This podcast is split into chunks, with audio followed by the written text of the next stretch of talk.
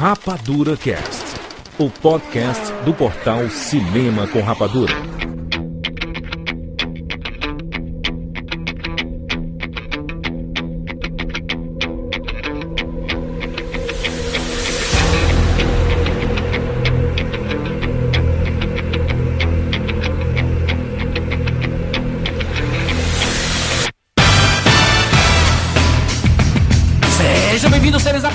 O Brasil. Está começando mais uma edição do Rapadura Cast. Eu sou Júlio de Filho. E no programa de hoje nós vamos fazer um jukebox para os filmes de Quentin Tarantino, rapaz. Estamos aqui com Catiuxa Barcelos. Juras, hoje eu vim aqui só pra cantar e voltar a deixar na cabeça das pessoas. Uhul. Olha aí. Se prepara aí. Excelente. Rogério Montanari. Joel, prepara os arquivos aí que você vai puxar música demais. Exatamente, olha só, vamos fazer aqui mais uma edição da nossa série Jukebox, em que a gente vai colocar músicas dos filmes do Quentin Tarantino. Sabe, os nove filmes do Tarantino que ele lançou até agora, até esse momento, nós vamos pegar músicas desses filmes. Cara, só tem coisa boa, só tem coisa boa, só música boa. O Tarantino tem um gosto musical inacreditável, um dos diretores que mais sabe escolher trilha sonora. Inclusive, se você quiser já, já pode assinar também. Assinar não, não é? Seguir a playlist deste podcast. Tem lá no Spotify, só pesquisar Jukebox Quentin Tarantino, as músicas dos filmes de Quentin Tarantino. Tem aqui link na descrição também para você ir direto e achar essa playlist maravilhosa. E aqui a gente vai falar sobre os filmes da carreira do Quentin Tarantino e suas músicas nesse podcast maravilhoso.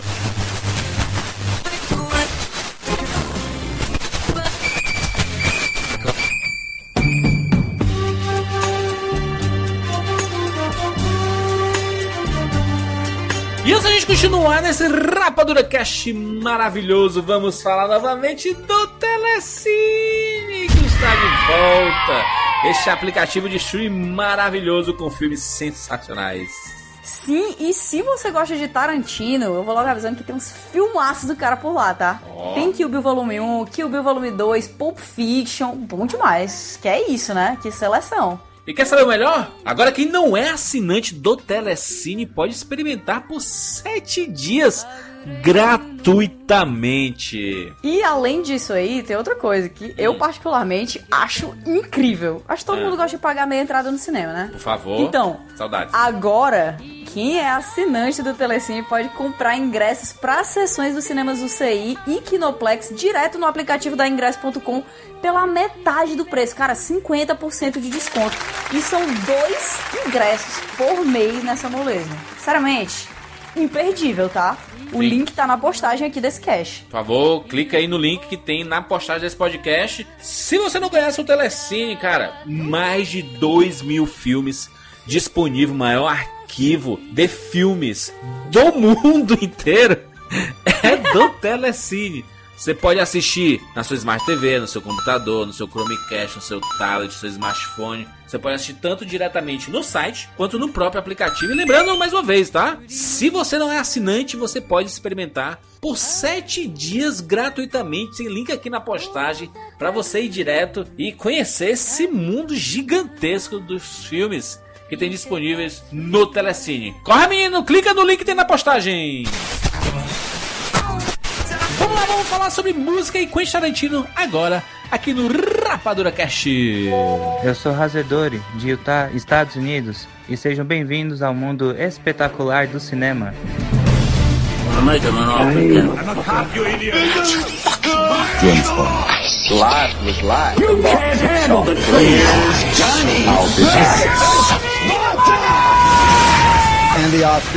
Rapadura Cast. Você lê a Bíblia, Brett? Leio sim. Pois tem uma passagem que eu memorizei que se ajusta bem a essa ocasião. Ezequiel 25, 17. O caminho do justo está cercado por todos os lados pelas iniquidades do egoísta e pela tirania dos maus. Abençoado seja aquele que, em nome da caridade e da boa vontade, conduz o fraco pelo vale da morte, pois ele é verdadeiramente o guardião e o protetor dos filhos perdidos. E eu tornarei deles grandes vinganças com furiosas repreensões sobre aqueles que tentam envenenar e destruir meus irmãos. E saberão que eu sou o Senhor quando tiver exercido a minha vingança contra eles.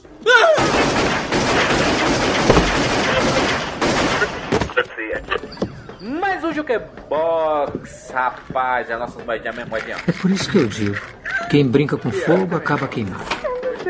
As moedinhas. Eu vou pedir moedas emprestadas hoje, né? A nossa Jukebox, de, dessa Jukebox, tô falando até errado. Ah, inclusive, temos mudanças aqui no, no Jukebox, porque é um po- podcast especial, né? Normalmente a gente escolhe 13 músicas apenas ah, pro tema específico, né? No Jukebox. Só que dessa vez a gente vai escolher um pouquinho mais, porque é Quentin Tarantino. Quentin Tarantino e música são, são duas relações aí, são dois nomes, na verdade, que, né, sempre funcionaram muito, né? Muito. Diria que são sinônimos, Jurandir. Sim. Porque. É, o cara sabe escolher. É ele que escolhe as músicas, né? Pô, quando o cara faz filme de Segunda Guerra, o cara coloca música pop, né? Então. Não, de faroeste, mas ele coloca hip hop. então. É muito bom. Falar sobre James Quentin aí, Tarantino. né? Que o pessoal fala E- muito. É o filho, né? É cria, né? Cria do Tarantino, né? Cria do Tarantino. Aquele menino, o Edgar Wright também, cria do Tarantino. Quentin Jerome Tarantino. Pareceu Olha aí, hein? Quentin, Quentin Jerome. Liga pra ele, fala assim, vai se ele atende. Por favor, senhor Quentin Jerome Tarantino. Ele quem? A gente tem aqui, a gente vai por ordem de lançamento dos filmes do Quentin Tarantino. A gente vai selecionando as nossas músicas e vamos tocando. Inclusive, tem algumas surpresas aqui que são bem interessantes e é uma forma de você. Cara, é muito massa, Tarantino, as, as músicas dele, né? Não tem como. Só música boa e só clássico aqui, né? E clássico que ele ajudou. E fora a curadoria que foi feita aqui, né? Porque as Sim. músicas todas já são boas. A gente ainda tirou, assim, o, o creme de la creme. Não É, não é isso que assim eu- que fala em francês. Você tem que falar que é- creme. A ideia inicial eram ter 13 músicas. E aí a gente começou a fazer a busca lá da- das músicas dos filmes. E aí a gente pensou em fazer, ah, vamos colocar uma música por filme, então, né? Houve um E aí, poxa, desequilíbrio. Uhum. Como que você vai, vai escolher uma música de Pulp Fiction? É, de Kill Bill, mano. Não dá, não Uma dá. música de Kill Bill. Aí, ah, quer saber? Vamos, vamos escolher todas as legais e pronto, ponto final. E ainda assim ficou várias, ficaram várias muito boas. Tem uma das minhas favoritas de todos os tempos dos filmes Tarantino que não entrou. Olha só. Não entrou? Olha que coisa triste. Não Que entrou? Coisa triste, Rogério. Não, então tu fala no final como menção honrosa. Menção honrosa, é muito bom. Menção honrosa, Muito exatamente. bom. Ela é quando, meu- chegar no, quando chegar no filme, quando chegar no filme eu vou falar. Exatamente. A gente bota, mas bota também, bota também, Rogério, essa música aí. Ah, seguro, não tem regra aqui não. Vamos lá. tem regra. Mas não tem. Tarantino, Tarantino ele quebra as regras vigentes do cinema mundial, a gente pode quebrar também no jukebox dele. Olha só, vamos começar por Canja Aluguel. Esse filme maravilhoso, primeiro filme de Quentin Tarantino lá em 92. 1992, Quentin Tarantino estreava no cinema com um elenco absolutamente maravilhoso. Elenco que veio se tornar recorrente em seus filmes, né? O Harvey Keitel, Steve Buscemi, Michael Madison, inclusive, estava no recente filme dele. Está em vários filmes. Tim Roth, O Tim Roth, é. Tim Roth é um dos que apare apareceram. Ele apareceu no Oito Odiados, né? O Tim Roth. Exatamente, e aqui ele ia aparecendo É aquele- no, no Era Uma Vez e foi cortado. O melhor de tudo é que o nome dele aparece e aparece Kurt. Inclusive o, o, o Quentin Tarantino faz um personagem, faz o Mr. Brown nesse cães de aluguel. Vamos começar esta lista maravilhosa de músicas. Começando com a música que meio que abre o filme, né? Depois da conversa que tá tendo lá no restaurante. Eles estão saindo todos lá, né? Com seus palitozinhos pretos, seus óculos escuros, andando na rua e tá tocando Little Green Bag do George Beck Selection. Sobe o som, menina! Looking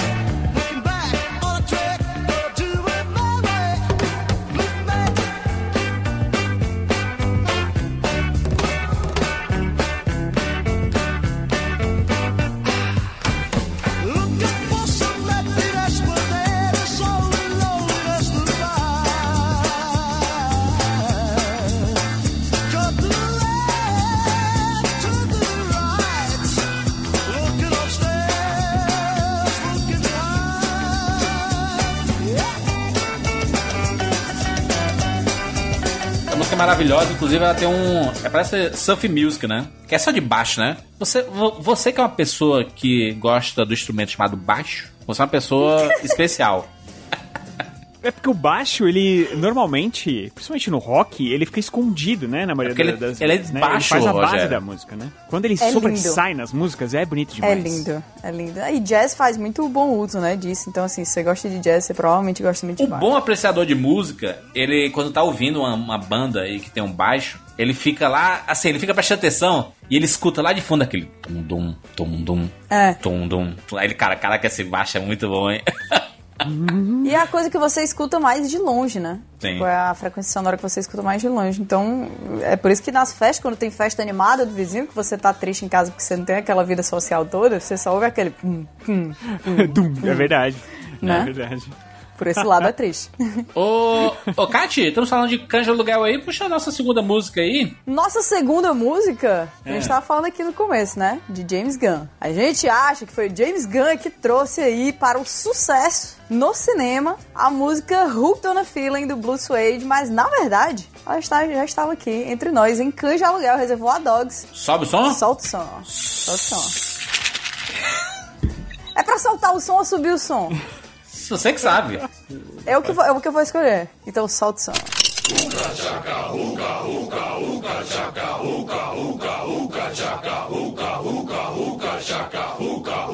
I can't stop this feeling inside of me.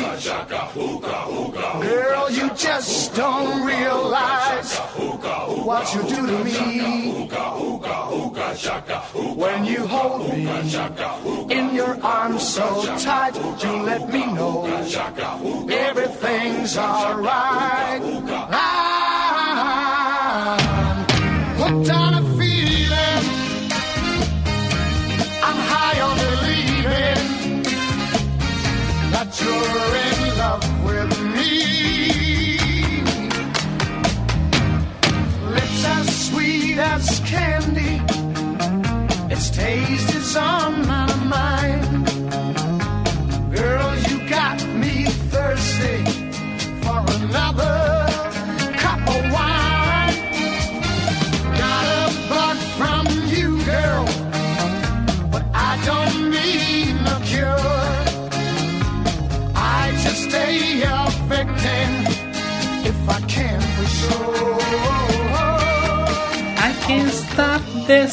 É foda como esse- essa música tá muito ligada a Guardiões da Galáxia, né? Guardiões da Galáxia. Demais, verdade. cara. E você escuta e parece errado, tá em qualquer outro filme. Não. O bom é o, a ressignificação da música, porque você vai assistir Canja Aluguel e ela tá lá e você. Caraca, como assim essa música tá aqui, caraca? É, parece- Ela toca muito rápido que- também, né? Parece que colocaram no filme errado, né? É, Mas- você, você assiste agora e fica tipo, poxa, é sacanagem. Quando o passado vai lá e imita o, o futuro, né? Mas é porque ele, o o, o Tarantino adora colocar. é, são coisas características do diretor, né? Ele, ele gosta de colocar música saindo do rádio do carro, né? Sempre tem música saindo de dentro do- dos carros. Esse é um exemplo de- do- dessa característica dele, né? É muito, muito massa porque ele usa muito muitos carros antigos, né? Então normalmente os carros são toca-fitas. Acho legal isso. Acho legal o jeito que ele coloca música em seus filmes. Não só música ambiente, né? De ah, ele entra num local, aí tá tocando uma música. Ah, ele tá indo pra um determinado local, aí toca uma música aleatória. Ou tá dentro do carro e ele tá tocando a música, mas a música tá saindo de dentro do carro, né? Então é um cara que É sabe pra se utilizar bem. gabar que sabe trabalhar com design de som. Porque Exatamente. sempre fica muito bom. Quando ele faz aquelas coisas que tá, tipo, dentro do carro e aí é fora do carro e fica mudando o volume da música, o jeito que ela tá Isso, tocando cara. e tal. Nossa, é muito sensual, é cara. Muito legal, cara. Isso é muito legal. Inclusive, Hum. é, a próxima música que a gente vai falar agora, olha aí. Hã? Ah, gostei. Ela faz Caraca, isso. profissional, Rogério. Profissional. Pois é, pô. Ó, tinha um podcast. O, o, é, a Anda o podcast, anda o podcast. Tinha uma música que faz isso. Aliás, uma parte do filme que ele faz isso perfeitamente é com essa música que a gente vai escutar agora. Que é, talvez seja a música mais emblemática do filme. Sim, com certeza é. Porque ela é aquela música que toca quando o, o bandido lá, né, do James Marsden, Madsen. ele faz aquele Madsen, ele faz aquele, ele vai torturar o, o- ele tortura na realidade um policial dentro do filme. Sim. Aí ele sai, aí ele bota uma música, né, enquanto isso, porque vai, vamos se divertir enquanto você tá torturando alguém. E aí, vamos, vamos escutar antes ou vamos contar como é que faz? ah, como é que é a cena? Não, Mas- bota, bo- bota a música, mostra a música do Então Mr. Blonde asso, assungando um policial. Sungando é boa. Assungando. Stuck in the middle with you. Olha aí, é isso aí, mano. Caraca. Steelers Wheel. Steelers Will. Steelers, Steelers Will. Steelers Will. Sabe sua menina?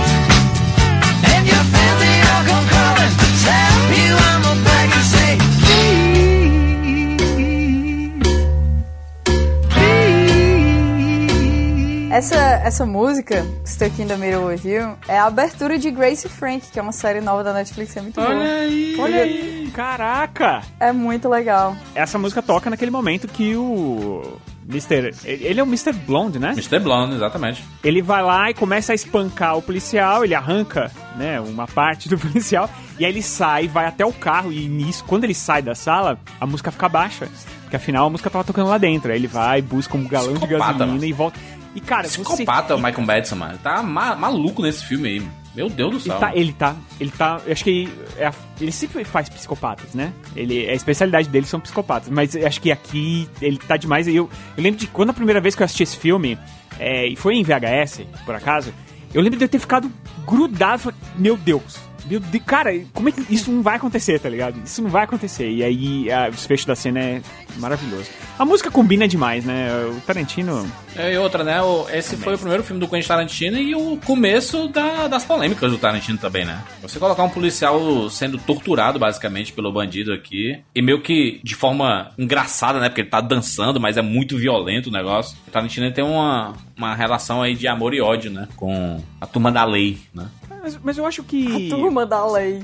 Não é isso que diferencia o filme dos outros, porque, porque por exemplo, o, o que causa mais medo nessa cena é exatamente a frieza com que ele tá fazendo. Aquilo que ele tá fazendo. Ele cara tá dançando e tá Sim, matando faz parecer alguém. bem casual, né? né? É, isso é isso que mais assusta. Você pensa, cara, como é que alguém pode estar fazendo isso e se divertindo ao mesmo tempo? Isso causa É uma mais um repulsa. dia no escritório, assim. Que é exatamente o que o. Tarantino queria passar, né? Tipo, olha, olha, olha esse cara, olha esse tipo de pessoa. Porque se fosse um, um assassinato como qualquer outro, tudo, tipo, essa cena não seria lembrada, né, até hoje. Então, Não. essa é a grande mágica que o Tarantino faz. Né? Sem contar que ele faz um filme inteiro que fala sobre um assalto que você não vê. Você Isso não é- sabe o que é, né? No final você vê o brilho da coisa, o que é maravilhoso. Inclusive uma aula que ele aprendeu muito com o Steven Spielberg ali nos anos 80 e 70, em que o Spielberg mostrava menos e deixava você imaginar mais. Isso tem um poder gigantesco no cinema, sabe? Quando você mostra tenho menos tanta- e mostra... e- Tenho Cara, tanta saudade disso, jura? Eu também. Se você soubesse. Vai voltar, vai voltar. O cinema hoje em dia, é, claro, tem grandes filmes maravilhosos e tudo. A gente tem os grandes blockbusters aí. O que, que eu não vou. Como eu não vou falar do Vingadores Ultimato, essas coisas que são incríveis e fantásticas, mas, cara, quando o, o- o cineasta ele deixa um espaço pra você se assustar com aquilo que você imagina, que, que tá só dentro da sua cabeça, isso. isso Shyamala, né? Shyamala fez muito isso lá nos Sinais, que é maravilhoso, inclusive. Uma coisa que o Spielberg ensinou lá em Tubarão, né? Que deixava subentendido aquele bicho lá escondido. E uma coisa que o Spielberg desaprendeu, né? Lá em Guerra dos Mundos. Pois Porque é, no né, trailer, no trailer é um dos melhores trailers da história do cinema do Guerra dos Mundos. Que fica a Dakota Fanning e o Tom Cruise olhando pra trás e fugindo. E a gente, meu Deus, eles estão fugindo de quê? O que é que tá acontecendo? O que foi que tá, o que é que tá invadindo e tudo mais? E aí ficou aquela tensão. Aí, um minuto de filme, ele mostra o que é que eles estão fugindo e acaba até, até a surpresa. Eles mostram isso, depois eles mostram quem tá controlando o bicho, que depois eles pariu, mostram mano. Não precisava. Tudo Ah, extremamente explicado, né? Porra, no final, Mas eu, eu acho que vai voltar, vai voltar. Isso é uma coisa cíclica. Agora a gente tá passando por uma era que todo mundo quer tudo exatamente explicadinho, mas Exato. pode esperar. Isso aí não dura. Eu acho que volta mesmo, hein, Enjoa. Até, até, até porque é, Volta, volta. até porque é mais barato, né? Fazer isso escondendo o, o negócio. Mil vezes. E, e, cara, a gente tá entrando agora numa época que vai ter cada vez mais stream, né? Então vai ter cada vez mais filme de orçamento menor, porque eles vão fazer filmes pra esses streams. Você não tem como fazer tudo explicadinho e colocar, tipo, os tubos de dinheiro em efeitos visuais todas as vezes. Exato. É, o próprio Tarantino mesmo, ele nunca abandonou isso, né? Só você pensar hoje no Era Uma Vez em Hollywood, e que teve muita gente que reclamou porque ele não, não deu contexto do crime que aconteceu na verdade, que quem não, quem não conhece a história do crime não entendeu o filme do Tarantino. Cara, poxa, vai estudar a história um pouquinho lá, leu. Ih, aí, grosseiro, hein? Rogério é grosseiro, hein? Não precisa. Ah, Não, é grosseiro. Não é grosseiro, é porque, é porque esse tipo de comentário ele alimenta esse cinema ao- totalmente explicativo. Exato, Sabe? Expositivo. E o Tarantino, pô, e já pensou, se o Tarantino começar a fazer uma coisa autoexplicativa e totalmente expositiva, já era. O cinema americano, mano. O cinema americano ele costuma fazer isso. Eu lembro das adaptações diferentes de homem que não amava, os homens que não amavam as mulheres, né? A versão sueca e a versão americana. A, a versão americana é excelente, porque é do David Fincher, né? Ele é um diretor maravilhoso. É, mas a, a versão sueca, ela mostra as coisas em ordem cronológica. E assim, cara, se você não entendeu, volta o filme e, e assiste novo, mano. É isso que a versão sueca novo, faz. A, a do David Fincher não, porque ele mostra assim, ah, então é você. Aí ele pff, mostra um flashbackzinho assim do, do passado. É pra pessoa poder, pra pessoa poder Ah, é acompanhar, né? E tal. isso, entendi. Sabe? O, o cinema americano ele faz muito isso, né? Ele não sabe olha- deixar a pessoa pensar, mano. E olha que é o David Fincher, né? Exatamente, exatamente. E é um diretor que normalmente ele não se, ele não se adapta a esse tipo de regras. Tipo, ele é um cara que tem assinatura, ele faz o filme dele. E mesmo assim, ele senti- se sentiu na necessidade de ter que ficar explicando com flashbacks. Então, às vezes é pressão, né? Às vezes é pressão da galera, às vezes é, eles colocam naqueles primeiros screenings e aí o público fala que não entendeu, que achou confuso, que tem Ah. isso, tem é. aquilo. Tem que acabar o screening. Tem que acabar. Ai, caraca, Não, ele tem, ele, ele tem ele tem a sua função quando o filme ele é feito pra exatamente gerar dinheiro. Quando ele quer que gere grana, ele tem realmente que fazer esses screens pra medir que tipo de audiência ele vai atingir. Agora, se, o, se é um diretor como Quentin Tarantino, tu acha que o Quentin Tarantino vai passar o screen e o cara falar assim, não gostei muito disso não. Aí o cara, eu fi, vai cagar então. Tá. Eu nem convidei você aqui, vai embora da minha casa. Por mim, eu nem passaria esse screen aqui, rapaz. eu tô te dando a oportunidade de assistir o meu filme antes de todo mundo. Porra. Ainda tá reclamando? Vai pra casa do caralho, então. Exatamente, exatamente. Muito bem, vamos prosseguir aqui. Em 1994, Tarantino lançou Pulp Fiction, Tempo de Violência, considerado por muitos como o melhor filme de Quentin Tarantino. Aqui que a gente tem o diretor. Obviamente que depois de anos a gente sabe reconhecer o- as características dele, mas olhando a filmografia dele e assistindo novamente esse filme, você fala assim: caraca, esse é o filme 100% Tarantino. A assinatura, né? A assinatura toda lá, tá cara. toda tudo lá. em Pulp Fiction. Cara, esse filme é muito difícil não gostar desse filme. Muito difícil. Ele é, muito bom e ele é brilhante em todos os aspectos. Eu digo mais. A trilha sonora, que é o que a gente tá falando aqui, é um dos mais fortes, né? Exatamente. A trilha sonora aqui desse filme, ele é Ave Maria, né? Ave Maria, mãe do céu. É, Inclusive, tem é, é, coisas religiosas nesse filme. Total. Não, e, e é, com certeza, toda certeza, é o disco de trilha sonora que eu já mais escutei na minha vida. Porque ele é um disco que você consegue escutar inteiro. Redondinho, né? E você Ele é lembra as, a- as cenas, né? Você lembra todas as cenas e tudo. É um filme. Mesmo porque o Tarantino adora Hum. colocar pedaços das cenas, inclusive, do- nos discos, né? Exato. Aí você, ele te bota mesmo. Você, assi- você ouve o disco, você assistiu o filme na sua cabeça. Inclusive, a gente pode começar falando com- sobre o prólogo do filme, né? Onde a gente vê o Tim Roth e a Amanda Plummer lá no, no bar, né? Honey Bunny e o Pumpkin. Sentados naquela mesinha lá do- da lanchonete, conversando, fazendo declaração de amor um para o outro. Só que você olha assim, inicialmente, são pessoas comuns, talvez, mas não são, são assaltantes. Eles sacam armas e fazem uma declaração um pro outro e dizem, declaram para o público daquele local que aquilo era um assalto. E junto com esta cena toca a música Micelu, que é espetacular, mais usada na cultura pop, mais do que não sei o que. Tem tudo que você imaginar até essa música. Icônica. Sabe o som do filme? Do filme não, da música. I love you, honey bunny. Everybody be cool, this is a robbery! Any of you fucking pricks move! And I'll execute every motherfucking last one of you!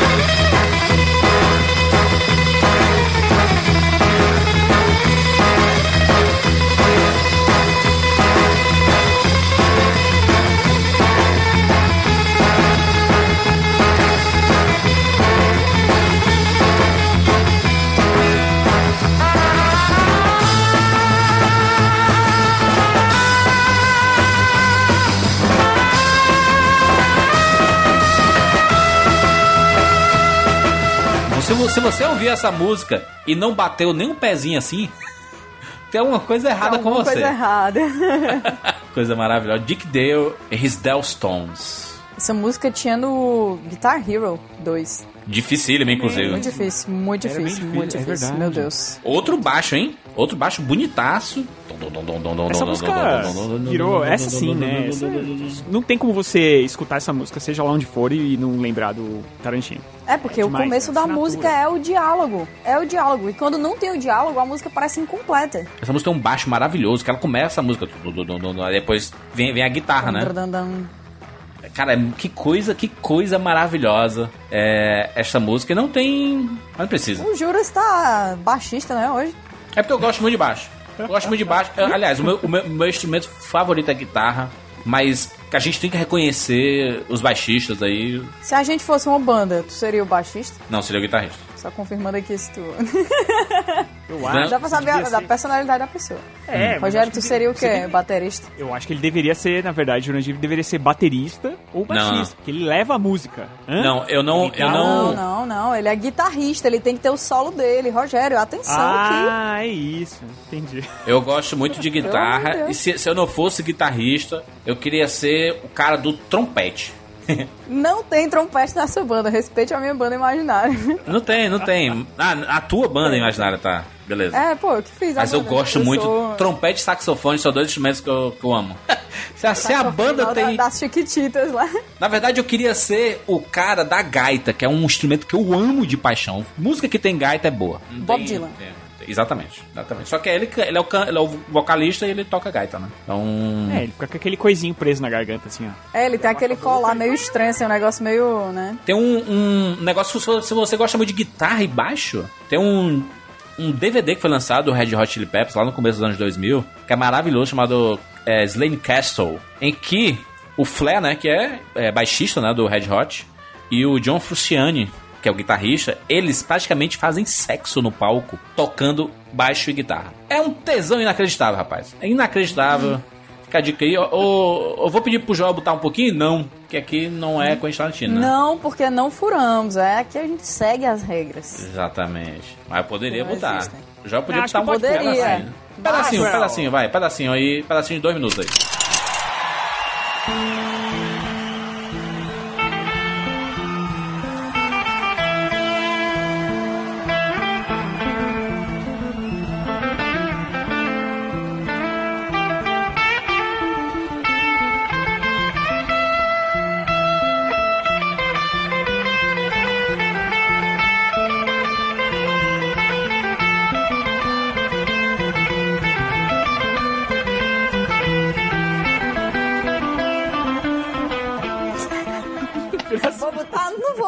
Botar. Vou botar sim. Vou botar dois minutos. Dá um pedacinho assim. Pronto, olha- Faroeste caboclo. Olha que coisa linda. Meu Deus, gente. Ah, ah que delícia. Essa música, Sim. música boa. Só música boa. Vamos, vamos lá? Continuando aqui nossa lista. Catiuxa Barcelos. É isso aí, ó. A nossa lista vai continuar aqui com. Eu vou logo dizer o nome da música. e Primeiro eu vou falar a cena. A, a música cena. que. O título. O título dessa música você canta quando você fala ela, entendeu? É, não dá, não dá pra, não dá pra falar lendo assim. Eu vou tentar. Vai ser estranha. É. Mas essa música vem na, na hora do, da- do começo da cena da overdose, que é uma das partes mais icônicas, né, de- desse, desse filme. Que a Mia acha heroína, né, dentro do casaco É. do Vincent. Aí ela pega e diz, opa, cocaína. Ela vai lá e, né, sei lá, moe o negócio. Eu não sei como funciona. Ela, tipo, Moe? amassa, assim.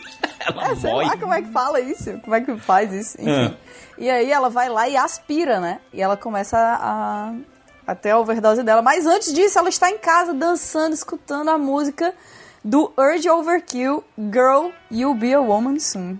é, Girl, não dum, dum, dum, dum. You'll be vai cantar? soon. Caraca, essa música. Sabe só, menino? Pelo amor de Deus. Solta o São Joel! You'll be a woman soon. I love you so much, can't count all the ways I died for you, girl, and all they can say is he's not your kind. They never get tired of putting me down, and I never know when I come around what I'm gonna find. Don't let them make up your mind. Don't you know, girl? A woman soon. Please come take my hand,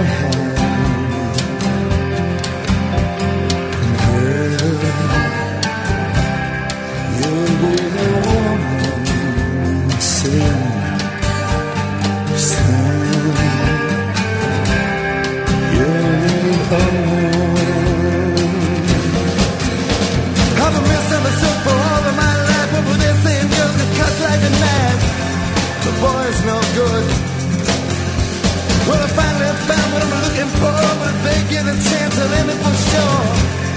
Surely would. Baby, how can I? Now it's up to you,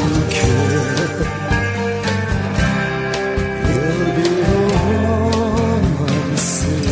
Caraca, não tem um fã de Tarantino que não gosta dessa música. Não tem um. Um. Não existe. Ni- ninguém fala com a, com a voz normal, né? Essa música, a gente sempre deixa a voz mais grossa. Girl, é, dum, né, não tem como, dum. É sempre assim, girl, dum, dum, dum, dum. You'll be a woman. Aliás, sabe que o, o- a, a banda que, que toca essa música, que é o Urge Overkill, Sim. eles nunca mais conseguiram fazer nada. Nada. One é, Hit tipo, Wonder. É. Eu- é, com certeza. Eles. é, até quando eu fiz um, um podcast uma vez, que era falando sobre bandas de uma música só e tal, e, cara, esse daí era top 1. Porque é uma música que estourou total. Eu lembro Todo que tocava em tudo quanto é música. canto. É, tinha clipe, tinha tudo, todo mundo conhecia a música. A música realmente é muito boa, cara. Ela é muito. É, é uma música que te envolve, e aí você tá cantando junto e tal, não sei o que, e puf, nada, cara. Você pegar o resto da carreira deles, nada. É, foi ali só e tristemente acabou. Eu, eu queria se É, pelo menos aproveitar. brilharam, né? Sim, pelo menos com uma música. Eu queria aproveitar esse momento, porque a minha música favorita de Pulp Fiction, ela se passa um segundo antes de Urge Overkill. Entendeu? Porque é a música de quando eles estão entrando lá, quando eles entram no apartamento, a, a, a uma turma lá, a personagem da Mia. turma, ela Mia. fala assim, fica aí de boa, ô John Travolta, que eu vou ali e já volto. E na verdade, ela foi lá olhar as câmeras pra ver o que, que ele fazia. E aí tem aquela cena icônica que tá em todos os memes do universo do John Travolta olhando pro lado do Sim, dele assim. segurando um casaco. Ele procurando, né, a coisa assim. É exatamente nesse, nesse momento que surge o. É, exatamente isso. É porque ela- Ele tá ela- olhando pra um lado e pro outro. Porque ela fala com ele pelo. Tem um, tem um alto-falante dentro dela. Ela tá como se fosse numa. Porque assim, a Mia, nesse filme, ela é esposa de um. um gangster ferradão, né? É, Tá. um baita gangster e tal. E, aí- e o personagem de outra volta foi levar ela pra dar uma volta. Só que ele tá rolando o clima, entendeu? É e aí tipo, ela. ele é tipo uma babá, né, dela. E aí Exato. começa a esquentar. É, e, e aí começa, começa a ficar meio feio. E aí ela fala com ele pelo. Ela tá nessa salinha que é uma salinha de vigilância, e ela começa a falar com ele pelo alto-falante, falando pra ele servir um uísque, uma parada do gênero. E aí ele fica. Ele faz essa cena que ele tá olhando pro lado e pro outro. A música que tá tocando nesse momento, Son of a Preacher Man, né? Que é Ah, uma é brincadeira com verdade. Son of a Bitch, com. Né, filho do pastor e tal. Que é da Dusty Springfield. Então, Joel, é a minha menção rosa, por favor. Sobe o som, sobe o som, meninas. Sobe, sobe.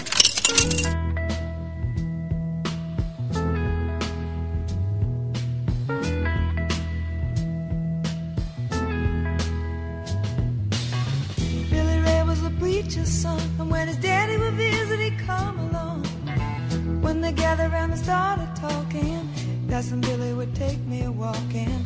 Out through the backyard we go walking. Then he look into my eyes.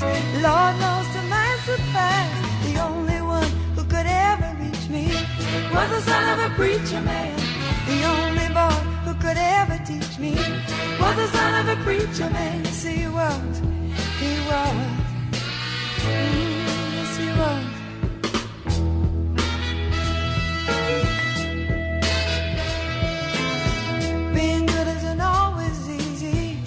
Matter how hard I try.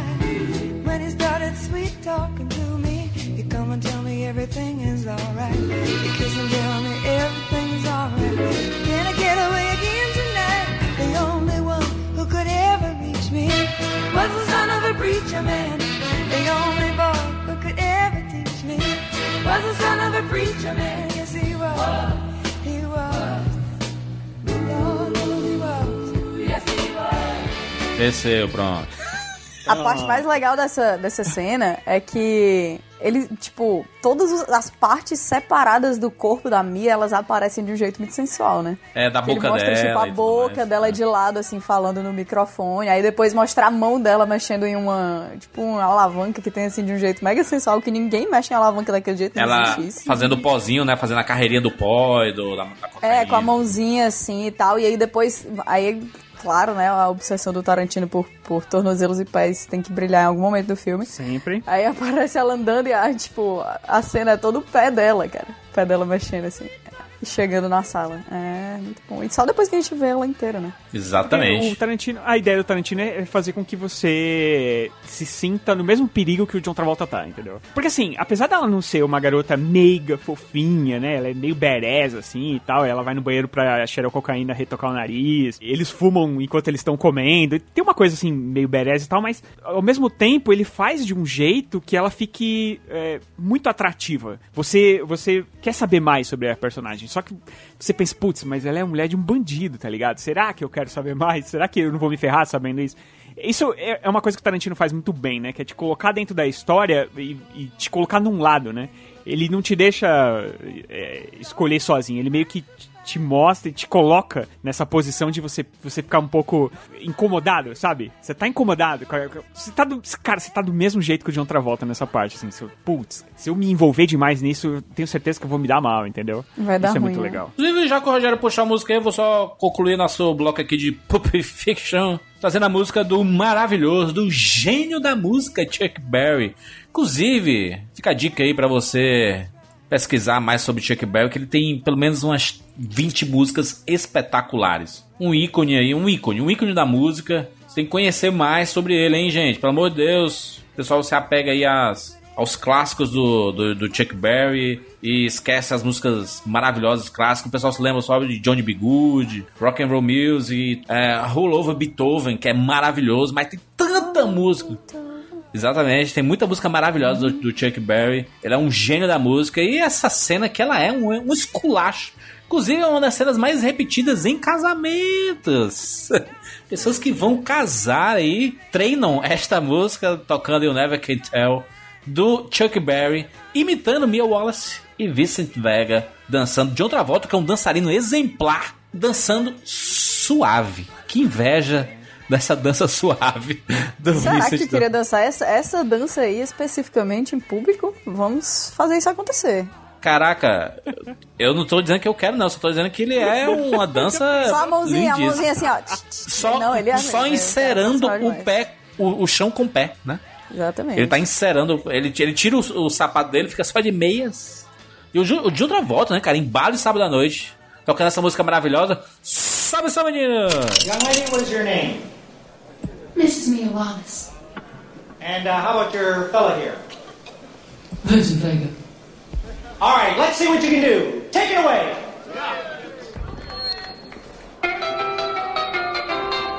It was a teenage wedding and the old folks wished him well.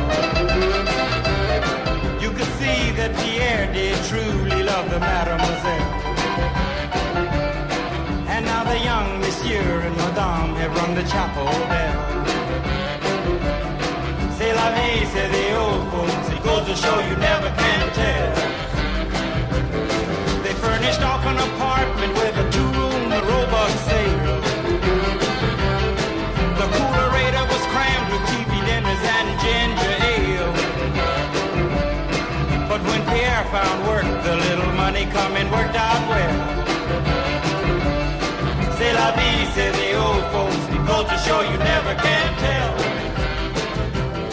Ai, que cena. Inclusive tem um bastidores aí dessa, dessa cena aí que ela é espetacular, que é o Quentin Tarantino dizendo como que ele queria que o Vincent Vega dançasse nessa música. E aí ele imita o, a dança. E essa, dança ela meio que foi bolada na hora. Isso assim, é cara, de outra volta, né? De outra volta e dança. Oxe, né? Dança aí, meu filho, né? Chuck Berry. Não, lembrando que essa, esse filme é, entre aspas, a volta do, do John Travolta, né? Ele tava meio ostracismo, assim, fazendo. Olha quem está falando 33 e meio. Caraca, e doido, que ele, é, ele tava num ostracismo muito grande nessa época, né? Tava meio gordinho até e tal. E aí o Tarantino trouxe. Porque o Tarantino tem essa, essa característica também de trazer atores que não estão muito na, em voga e trazer eles pros, pros filmes e muitas vezes eles voltam a fazer sucesso. Foi o que aconteceu com o John Travolta. Infelizmente não fez outros 913 filmes com o Tarantino e acabou no ostracismo mais uma vez. É uma Caraca, pena, mas é vocês, verdade. vocês precisam ver. Essa é o, o backstage Ah, aí do Behind, Behind the Scenes, Scenes, deixa eu ver. do Quentin Tarantino. Ah, em, esse aqui me vi- interessa. em 23 segundos ali, 23 segundos esse vídeo aí. A câmera ali, quando ele vai pro Tarantino, Meu Deus do céu, que coisa horrível. ele dançando também, ó. Caraca, mas ele dança de um jeito extremamente constrangedor, cara. Que é isso? Ele é tipo Siqueira dançando, entendeu? É muito bom isso. É porque assim, ó, você vê o, o de outra volta, ele, ele tá fazendo uns passos esquisitos, certo? É. A Uma Thurman também, só que eles levam isso numa boa, eles parecem vida, confortáveis dentro do próprio corpo fazendo aquilo ali. Mas o Tarantino não parece. Mas ele aparenta estar curtindo muito esse momento, sabe? Tá, pô, ele tá dançando ali, se divertindo. Muito bom. Ah, tem link aí na, no post. Caraca, ele tá tipo na balada total. Tá na balada total. As perninhas, as perninhas. É, tá aí a, a dica no, do link no post pra você ver o Quentin Tarantino dançando em Pulp Fiction nos bastidores. Nos Tá de bastidores. meia, viu, Juras? Tá de meia, exatamente. Pra Também que é combinar pra com. entrar na cena. Entrou, tá, tá junto. Tá junto. A cena já acabou, ele continua dançando. Exatamente. Vamos lá para Jack Brown, este filme que muita gente fala que é o pior filme do Quentin Tarantino, mas é, é como como é que você escolhe o é o pior ou menos ruim, né? Porque pelo amor de Deus, né? Quentin Depende Tarantino. como você queira falar no dia, porque no, no fundo, no fundo é a mesma coisa, né? Exatamente, até porque esse filme aqui é o, o único filme do Quentin Tarantino que ele se baseou num livro, né, Pra pra fazer a história, né? Na verdade, menos ruim não, menos bom, né? Menos bom, menos bom, perdão, né? Menos Bom, lá ruim vai não. o outro, lá vai o outro. É, hoje a gente tá fazendo aqui o quê? Um jogo de sinônimos aí. É, mas eu, eu acho maravilhoso. Esse filme, inclusive, a, a Brigitte Fonda tá nesse filme, ela está maravilhosa, meu Deus do céu. Ela tá. Saudades, Brigitte Fonda. Saudades. Saudades que a gente não viveu. A nossa primeira música de Jack Brown Hum. é do Bob Womack. Aí. Across a 110th Street. Esse nome é muito difícil de falar. Ainda bem que não fui eu. Aê, cara, o Rogério escapou grande, viu, aqui.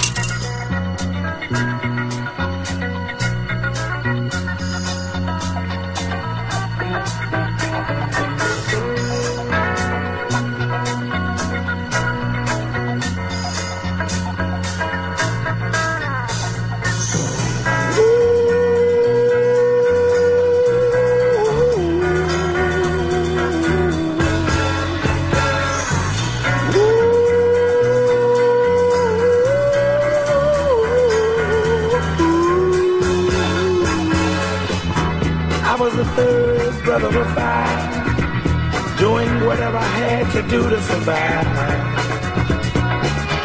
I'm not saying what I did was alright. Trying to break out of the ghetto was a day-to-day fight. Being down so long, getting up didn't cross my mind. And I knew there was a better way of life, and I was just trying to find. You don't know what you do till you put under pressure. Cross 110th Street is a hell of a tester.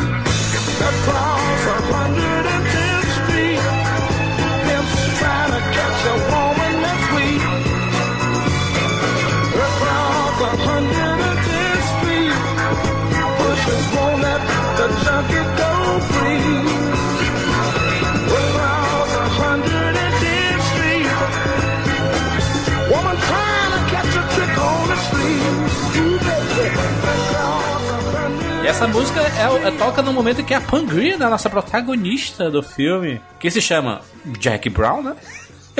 a aeromoça, ela tá saindo lá do aeroporto, lá naquelas. Sabe, na- na- nas. Não, não escadas, mas as Esteirinha. pistas, É, esteirinhas. na- naquela esteira, né? Tipo, Isso. que você fica só em pé, em cima e as coisas vão acontecendo ao seu redor. Esse filme com homenagem ao Black Exploitation, inclusive a Pangria é um dos maiores nomes do Black Exploitation, né? Do gênero. Que é muito referenciado por Tarantino em muitos dos seus filmes, né?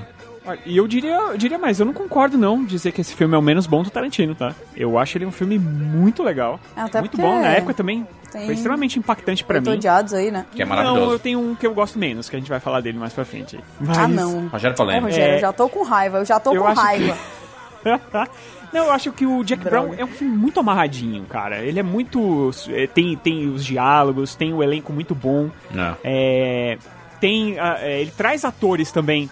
Ele trouxe de volta o ator do Batman, o, Ma- o Michael Keaton. Michael Exatamente. Keaton tava meio em queda nessa época. E ele trouxe o Michael Keaton. O Michael Keaton tá aí, cara. Fazendo aí Homem-Aranha, entendeu? É. Acabou, né? Ganha. Ninguém cita Birdman, não. Fazendo aí Homem-Aranha e nada mais. Aqui é Marvel, tá no braço. Aqui, ó. Aqui é Marvel. É, Não, o cara. é, ele, o Tarantino tem essa cara- O característica. cara, e o cara, aqui o cara ele- foi indicado ao Oscar por Birdman. Foi. Aí eu. Não, Homem-Aranha. Não só. Ganhou o filme dele, ganhou o Oscar também, mas tudo bem, Exato. vamos lá. Vamos lá, Homem-Aranha. Bom, é um grande vilão, um grande vilão do Homem-Aranha. Não deixa mas de ser olha, um pássaro. Uma coisa que o Tarantino gosta de fazer bastante também, que é trazer atores que ele, que ele é, admira demais, né, no caso Sim. da Pangreer. E ele fez aqui também com o Robert De Niro. Exato. Ele traz aqui num papel que tá é, fenomenal, que é tipo um cara extremamente bronco, que não tá nem aí, só precisa fazer o trampo dele, assim. E, ó, mais uma vez, Samuel Jackson brilhando. Samuel Jackson, E né, que, que- que faz aqui o, o- em Jack Brown, né? Ele ele fez Fiction e repete aqui a parceria com o Tarantino em Jack Brown. Inclusive, ele três anos depois ele vem fazer Shaft, Shaft que é um, um ícone do Black Exploitation, né? Que foi muito referenciado ali no Jack Brown. Tá tudo amarrado. Jack Brown. Tá tudo amarrado, um filme maravilhoso. Rogério, puxa aí, Rogério, segundo, segunda música aí desse filme aí. Então, é mais uma daquelas músicas que tá tocando no fundo, que... No bar, é. Né, Tarantino adora colocar e é fantástico. Chama Who Is He, do Bill Withers. Caraca, sobe o som maravilhosa.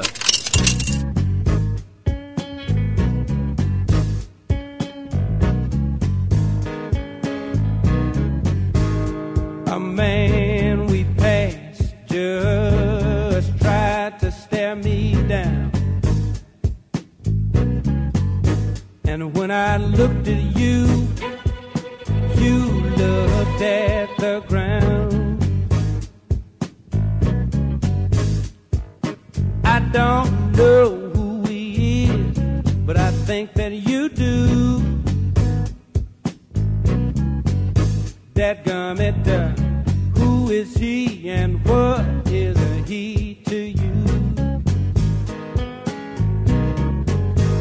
I had something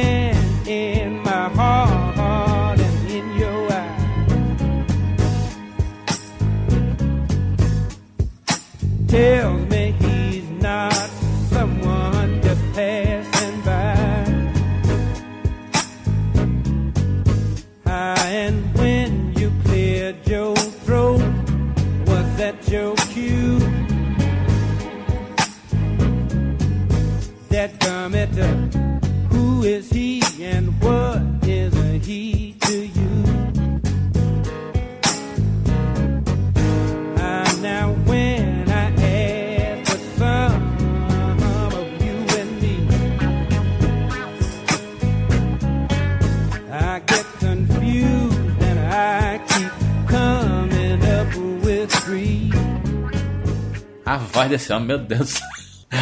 Ai, que... caraca, é, é- Vamos pro próximo filme logo, né? Vamos pro próximo logo. Chorando aí. Eu tô aqui só. Próximo filme. Ah, Eu quero ouvir logo, Rogério. Diz logo, Rogério. É esse? Não é esse. esse é um dos meus Aê, favoritos. pronto. No próximo bloco a gente faz as perguntas novamente. Eu respirei.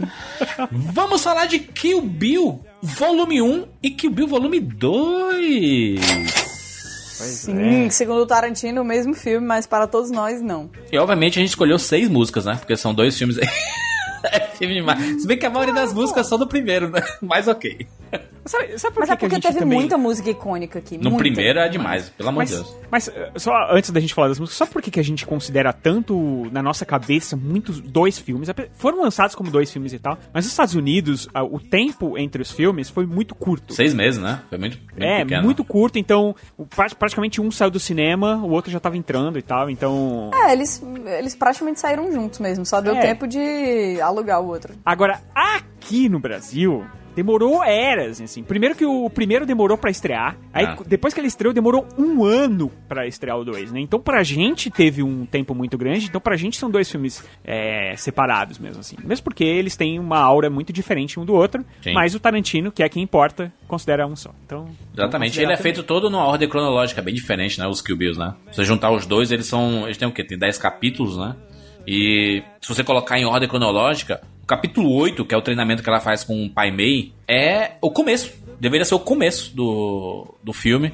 Que é quando ela aprende todas né, as técnicas, as, as artes marciais e tudo mais, né? É, mas, cara, que, que, que dupla maravilhosa, é icônico. A gente pode começar aqui já trazendo uma música da Nancy Sinatra, filha do Frank Sinatra, nosso mestre, mestre, ícone da música. A música Bang Bang, que ela é espetacular, inclusive ganhou versão remix, né, do... Sim, que toca em toda balada jovem. Exatamente. Qual é? Todo mundo é o conhece, David ninguém Guetta, é? sabe que é de Kill Bill. É David Guetta? não Não sei, sei. cara, mas é muito bizarro, porque toda vez que começa a tocar, e a galera fica, ah, eu amo essa música. Eu David Guetta, exatamente. Aí pessoal, oi? My assim? Baby não sabe shot Kill me Bill? down, down, Down, down, down, down, down, down, down.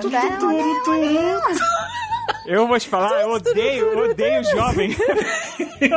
Puta grila, cara, que falta de respeito. Salve, salve, menino. Bang Bang na Sinatra.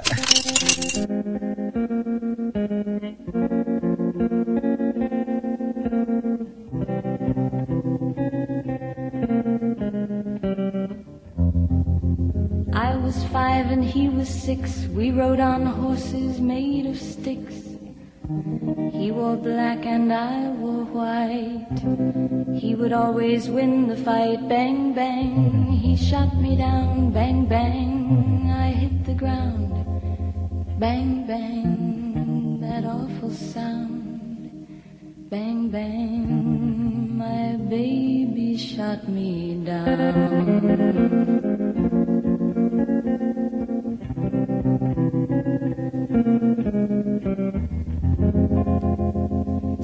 Seasons came and changed the time. When I grew up, I called him mine. He would always laugh and say, Remember when we used to play? Bang, bang. I shot you down, bang, bang. You hit the ground, bang, bang. That awful sound, bang, bang. I used to shoot you.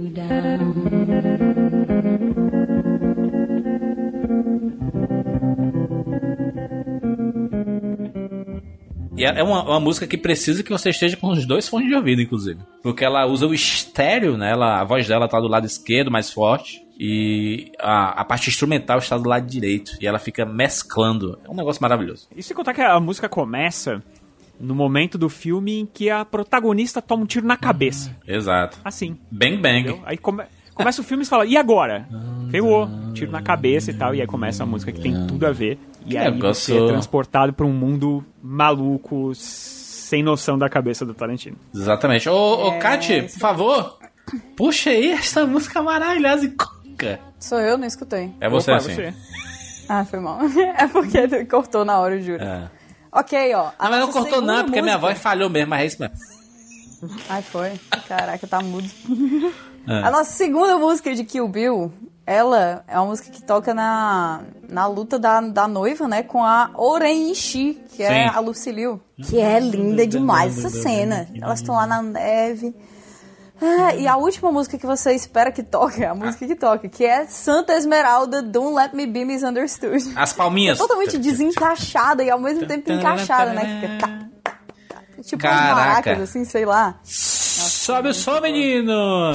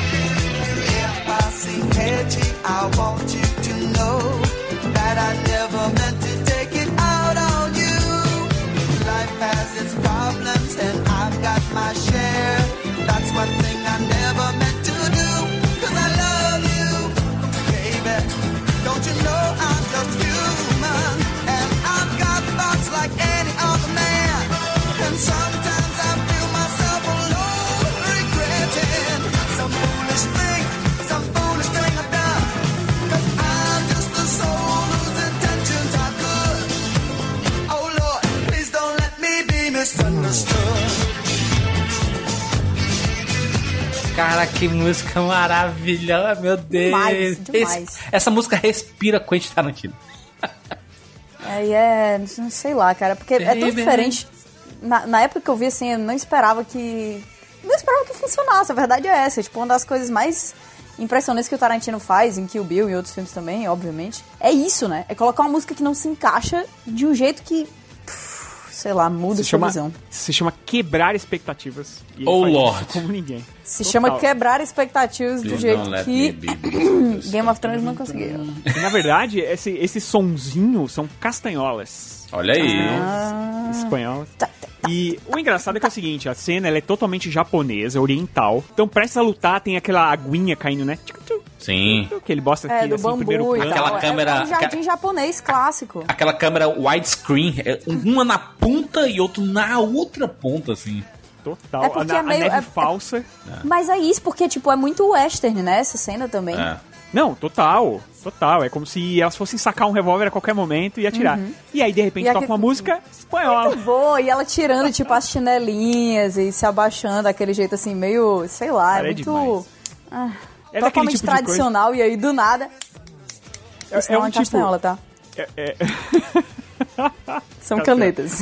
Não, e a, pode. e a, a noiva, ela tá toda arrebentada, né? Toda sangrando, porque ela acabou de lutar pra cacete. Acabou de lutar É, com uns também. 88 80. assassinos lá, assassinos. E aí, de repente, você tem é, é, essa cena. Parece que é um sonho, né? Dentro do. Porque você já. Até ali, naquele momento, você já tinha visto a animação dentro do filme.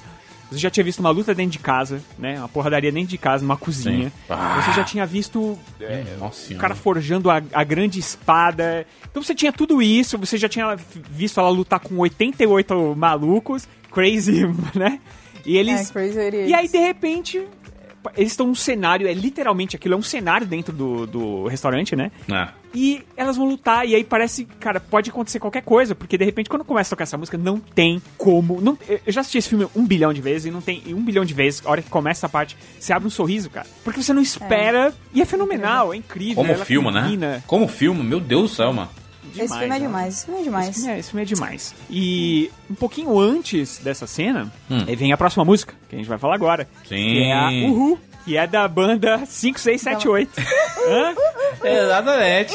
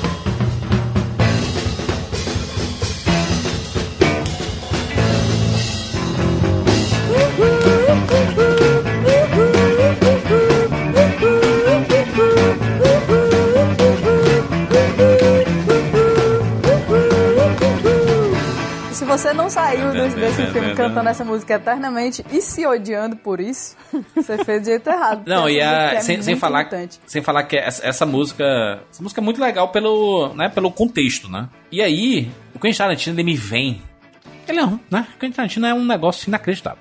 O Tarantino ele vem com a câmera que sobrevoa o cenário. E ela tá por cima, ela, ela vira pra praticamente um, um jogo, Kat, de visão de cima, né? que ela tá andando assim, tá passeando, procurando, né, re- reconhecendo o ambiente. Caraca, que câmera E- E maravilhosa. é legal porque a, a, a banda, né, que tá tocando, que é que tá, uh, uh, uh, são as meninazinhas mó vestidinhas meio anos 60, assim, É. todas elas japonesas, tocando os instrumentos, é um negócio assim muito... Empolgadíssimas, inclusive. Esquisito, é muito e fofo. E a câmera vai passando e vai mostrando, aí ela É, aí tá sobe. todo mundo bem vestido, né? Assim, aí do nada ela aparece com a roupa do Bruce Lee, a noiva, aí você, eita, rapaz. É, e aí na hora que ela entra ali na parte onde tem o pessoal tá, tá, tá no banheiro ali, tá se trocando, aí a música abafa, mesma coisa ali que aconteceu lá no, Sim. no Cães de Aluguel, a música abafa e aí mostra ela lá. Cara, que Mostrando todo o cenário. Que é uma coisa que me perturba, sabe? É umas cenas assim, porque eu imagino que o canto não tem teto. E isso também é uma coisa que me deixa meio. não sei. Pois é. E dá, dá pra fazer de um jeito relativamente fácil, né? Porque as divisórias são meio que. é, parece biombo, né? Elas são fininhas, meio de madeira e tal. Ah, esse filme é bom demais. Esse filme é espetacular. Inclusive, eu vou trazer aqui a próxima, a próxima música, música deste Jukebox especial. É meio um- uma cena meio cowboy, né? Meio faroeste texan, texano, em que a gente vê o Charles Ferris. Charlie Penas. Charlie Charlie Ferris. Penas. Fala, fala Charlie, Charlie Penas. Charlie Penas. Que não é, né? Mexicano nem nada. Não, não. Se fosse mexicano, seria Penha, né? Pena. Pena. Não, mas Penha. se o pessoal traduz nome próprio em livro, a gente também pode chamar ele de Charlie Penas. não? Então pronto. Com certeza. Carlos Penas. Esta música ela é maravilhosa porque ela é outra que trabalha o nosso instrumento favorito desse, desse programa, que é o do baixo. baixo. Eu não esperava isso aí não, hein? Show de baixos. Show de baixos. Salve, salve, menino.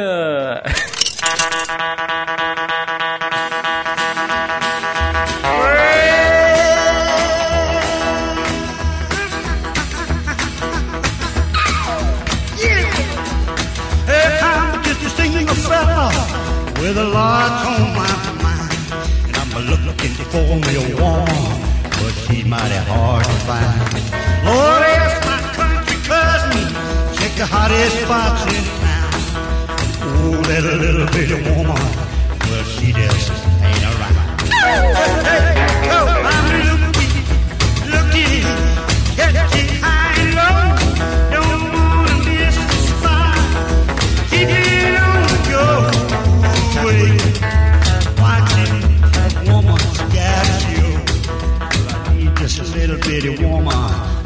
but you'll never know.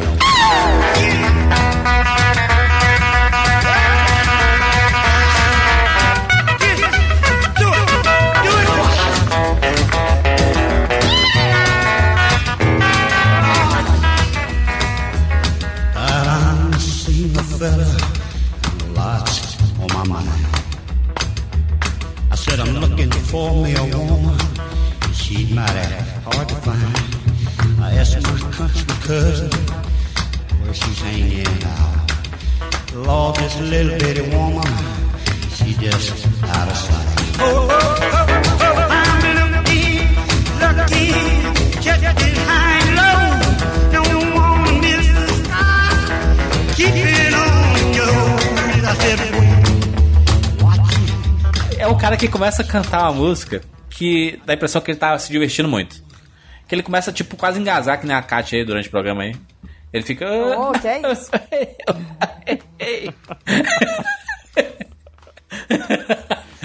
É muito Ai, ai, bom, excelente. Eu tô sendo gentil aqui, eu tô mutando toda vez pra tossir, vocês comigo. Eu- as pessoas não estão ouvindo porque o Joel está cortando tudo aí. Joel, Muito bem, obrigada, Joel. Já é um monte de tesoura. Já é um monte de tesoura. Ô. Kati, por favor, prossiga. Nossa próxima música, Outro clássico. de Kill Bill Kill Bill. também, é outro clássico, que é The Green Hornet Team All Hurt. Muito difícil. É o tema do Besouro Verde, aquela série de TV classiquíssima. Besouro Verde. E ela virou também um tema de Kill Bill, né?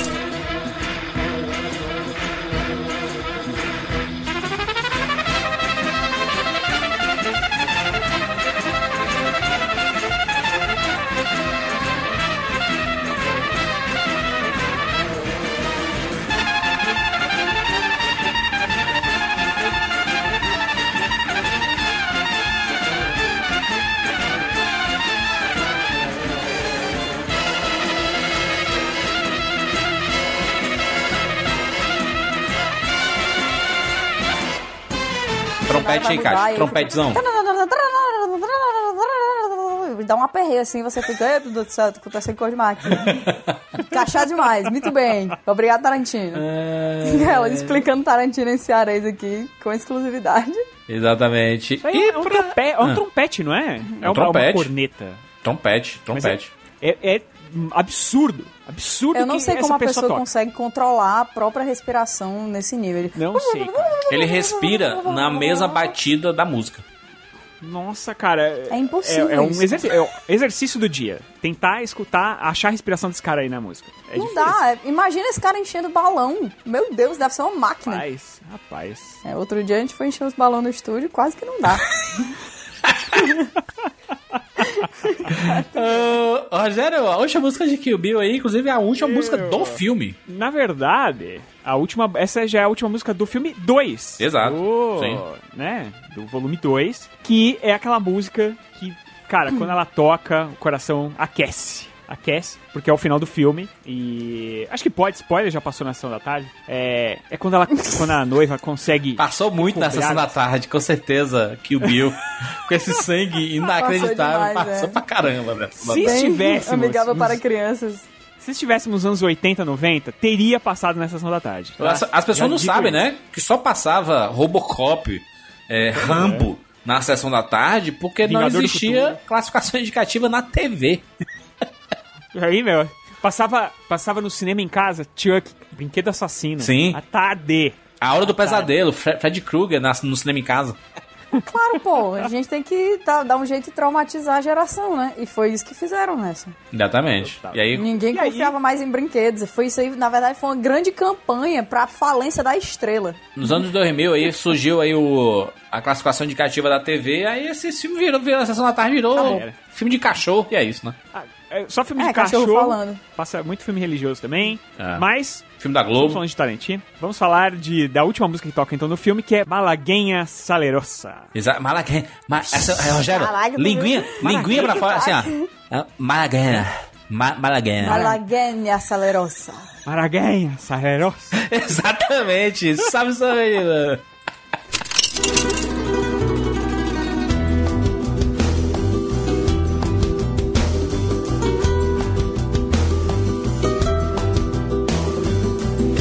Bonitos ojos tienes. Debajo de esas dos cejas, debajo de esas dos cejas, qué bonitos ojos tienes. Ellos me quieren mirar, pero si tú no los dejas, pero si tú no los dejas, ni siquiera parpadear. Malagueña, salerosa.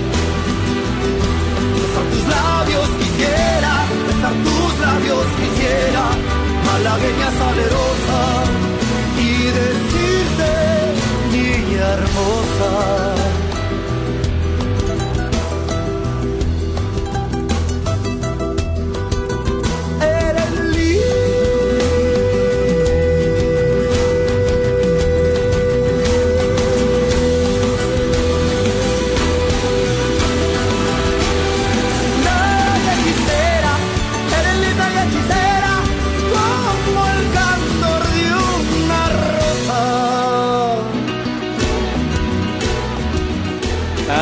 Maravilhoso. O jeito que acaba a noiva, né? Ela conseguiu. E ela com a, com a sua filhinha.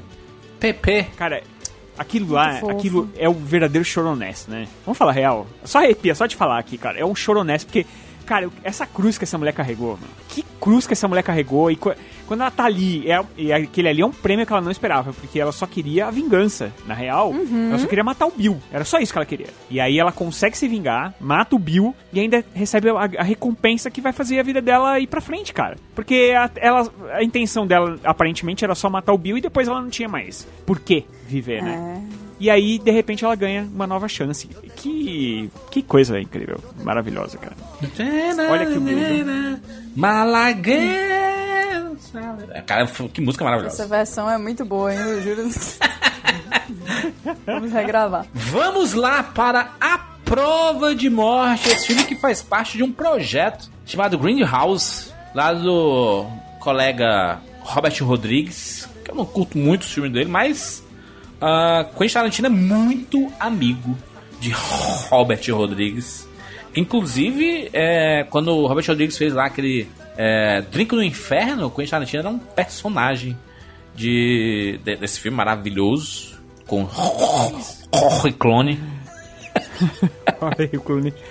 E, é, na verdade, eles é, vivem um filmando, fazendo segunda equipe do filme do outro e tudo Exato. mais. Ou filme, filmam cenas. Então, são muito amigos mesmo, são parceiros, na verdade, né? Sim. Um escolhe a trilha sonora do filme do outro, É. e assim vai. E aí o projeto Grindhouse, ele, né, quer fazer uma homenagem àquelas casas de filmes de terror dos anos 70, né, as, as Greenhouse. E, e aí é dividido em dois filmes. Um se chama Planeta Terror, do Robert Rodrigues, e o outro se chama A Prova de Morte, de Quentin Tarantino, em que ele traz, né, ele traz aqui nesse filme ah, um elenco maravilhindo, encabeçado ali por Kurt Russell e a Zoe Bell, inclusive que a, a, a Zoe Bell ela é dublê da Uma Turma lá no, nos filmes do Kill Bill, né, até no Pulp Fiction.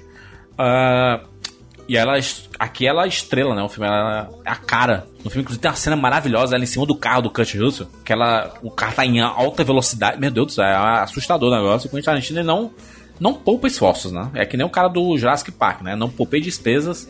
Ele. Não aquele, poupei despesas. aquele não poupa esforços pra apresentar é, o, o que ele quer mostrar, né? E aqui tem Rosário Dawson, tem um elenco maravilhoso. E tem uma música também que é igualmente excelente. É no momento em que a, a cena vai começar. É antes da dança clássica desse filme. Tá tocando Baby It's You do Smith. Sobe o som, menino.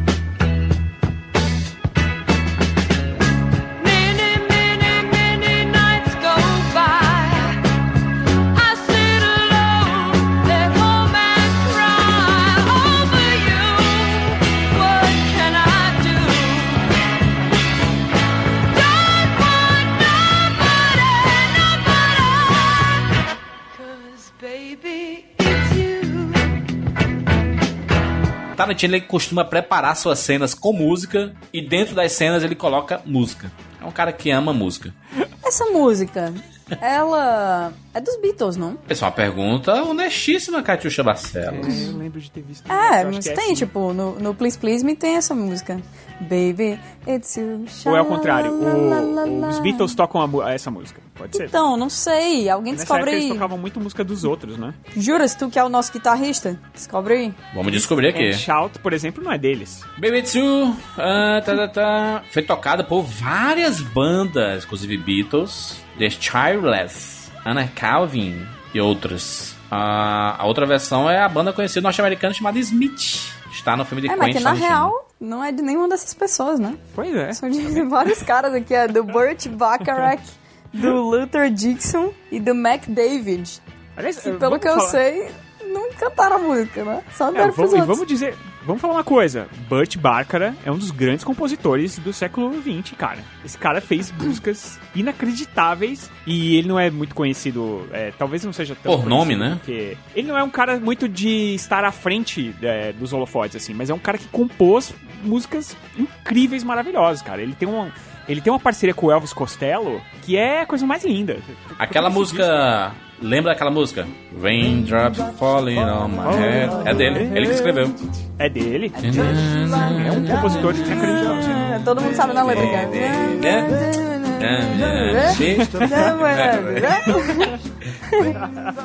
Só o karaokê dos profissionais. É, é, é, e é, é um grande compositor. Então, essa música é, é muito legal mesmo, cara. E, e ela realmente ela tá preparando pra uma cena musical. Ok.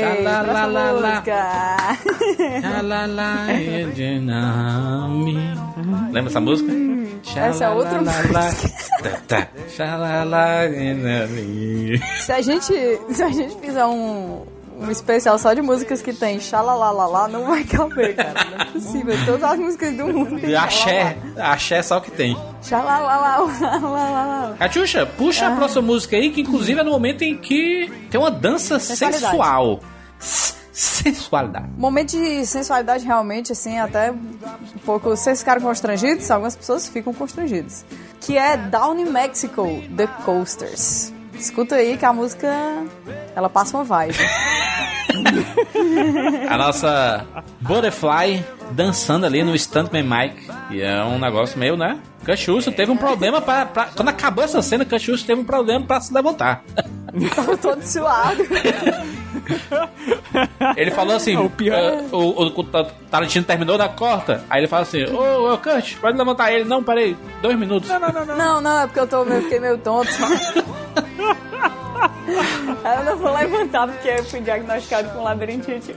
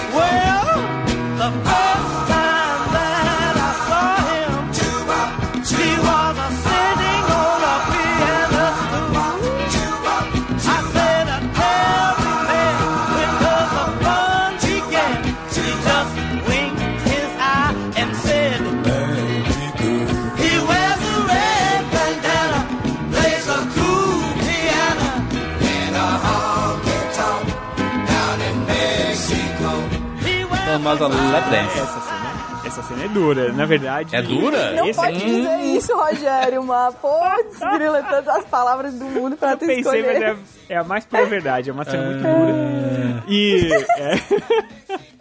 Então, e na verdade, esse aqui sim é o meu filme menos favorito do Tarantino, né? O A Prova de Morte. Eu acho que ele tem Ah, ok. duas metades totalmente distintas para um filme que em tese é curto Sim. e, e as metades não se conversam, é meio. É, é muito. A primeira parte é muito boa, que é inclusive essa parte da, da música, da, né? Que tem toda a parte das meninas ali e tal, não sei o que, e aí depois vira uma loucura total. É, Green House, né? Essa Green cena House é realmente- exatamente isso, não? As Green Houses, no caso, né? Sim, é, e o, o- É, Os- até tem Os filmes que do filme que é passavam em Green perdido. House, na verdade, me, me fazendo entender Sim. melhor, né?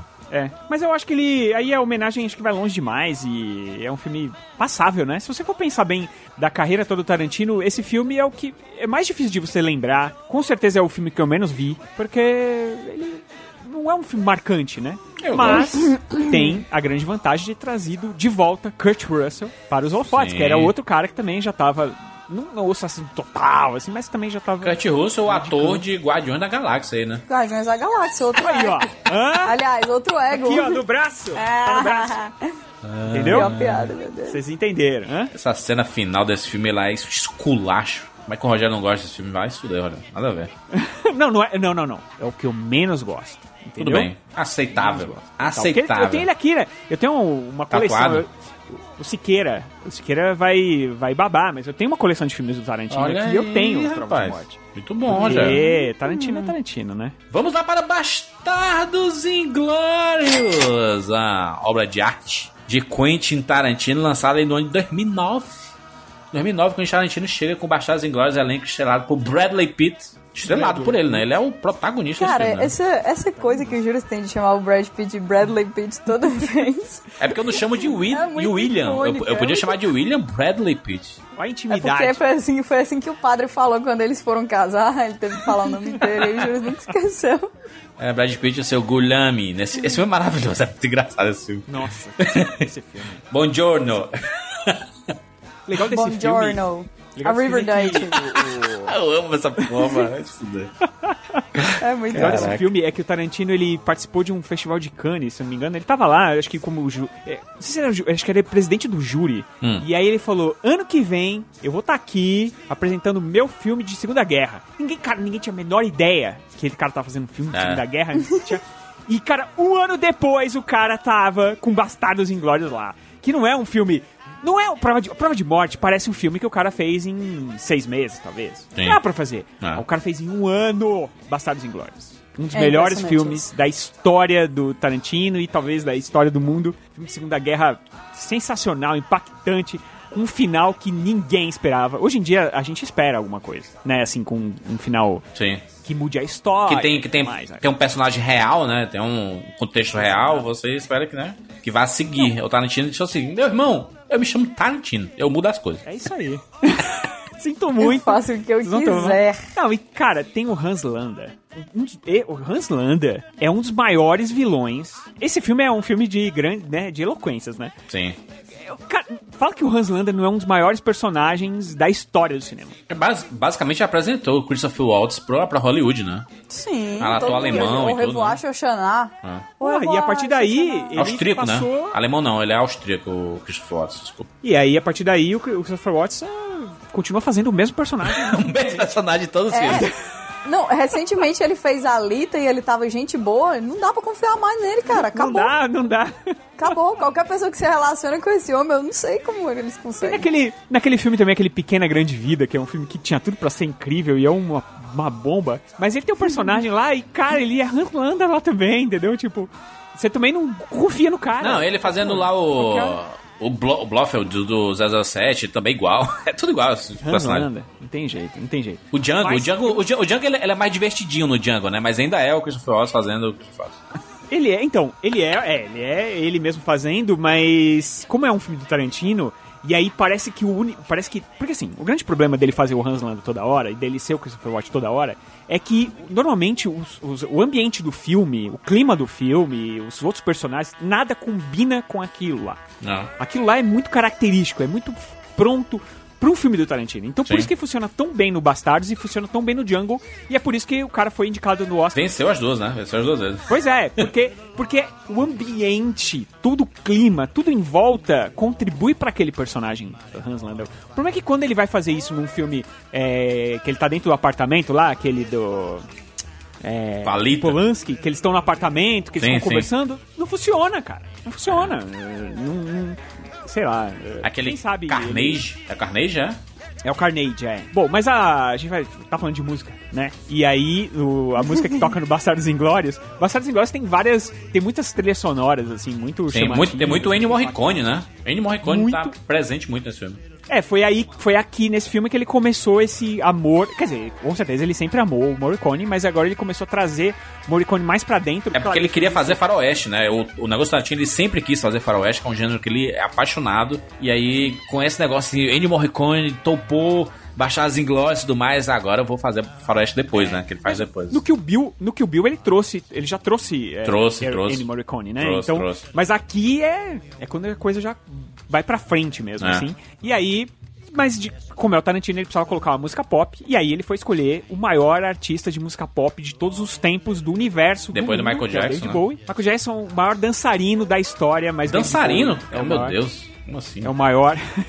Tu vai desperdiçar. Ou desperdiçar. Carlinhos de Jesus do pop, tu falou Não, isso? O Michael Jackson são dois personagens que serão lembrados pra sempre, né? Não importa o que aconteça e tudo mais. Mas eu- o David Bowie, pra mim, o Michael Jackson ele Sagrado. funcionou muito numa época. É, tanto que a carreira dele ultimamente, do Michael Jackson, antes. Ultimamente não, né? Antes dele falecer, ele não tava mais um grande estouro. É, mas ninguém levava qual- muito qualquer festa que colocar Billie Jean, Thriller, Bad, vai, Sim, vai antiga. arrebentar. Sim, mas, mas são as músicas lá dos anos 80 e 90. Claro, claro, sim. Se você pegar o último disco do David Bowie que ele lançou dois dias antes de morrer, é inacreditável. Ele é um ser humano, sei lá, cara, de David Eu Bowie, acho, é. Era, eu né? acho que ele era realmente um extraterrestre na Terra. Tipo, É, sabe? ele é. Ele não era, não. Ele nunca vai morrer, esse cara. Nunca, nunca vai morrer. morrer. Artista nunca Te morre, amo, né? Catiuxa. Sempre fica E aí. é a- uma música sobre, sobre mim, né, Rogério? Pois Cat é, porque People. a música se chama Cat People. Cat People. Do David Bowie. E é uma- momento que a Xo- Xoxana está se preparando pra botar, né? Fogo no cabaré. Como diz. É, o que tem na pauta aqui é isso. Literalmente tem preparação da Xoxana para botar fogo no cabaré. É exatamente o que ela vai Bem, fazer, né? E eu tô tocando David Bowie. Sobe, sobe, menino!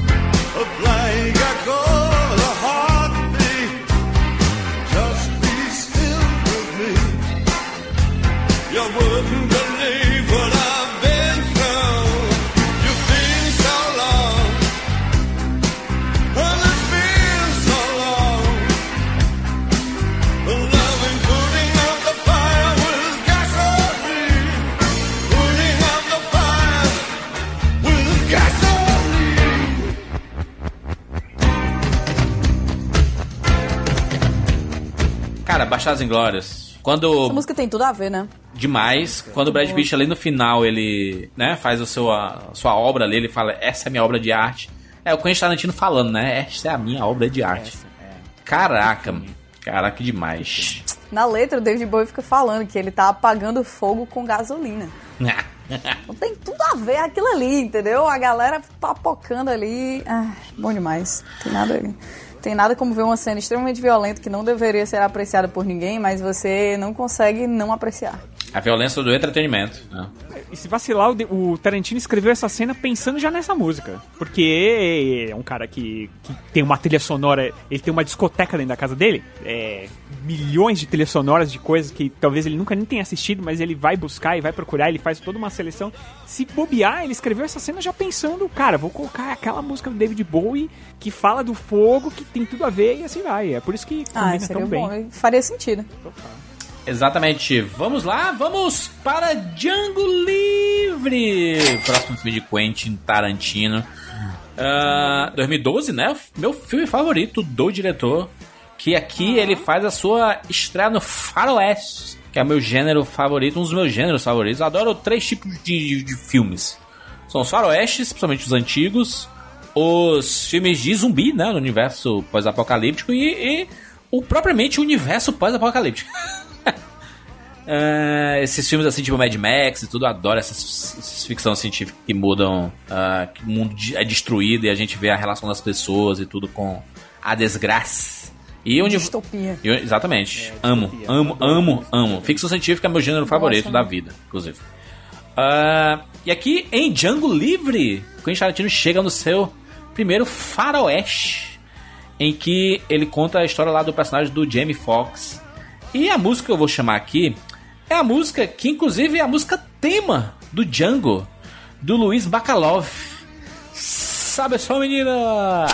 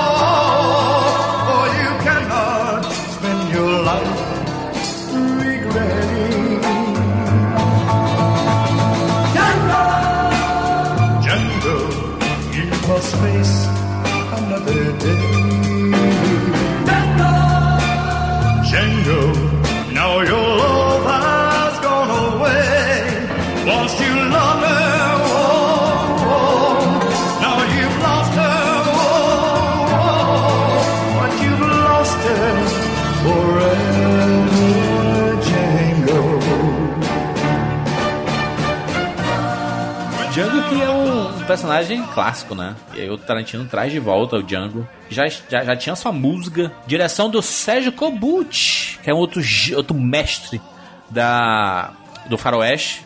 É, o Django, né? Poucos dólares para Django, de 66. E tem vários, né? Aleluia para Django. Django vem matar. Um homem chamado Django. E aí vai na sequência de vários filmes sobre Django e desta vez Django, ele é negro, ele é o Jamie Foxx, ele arrebenta tudo nesse filme. É, esse filme maravilhoso, meu Deus do céu.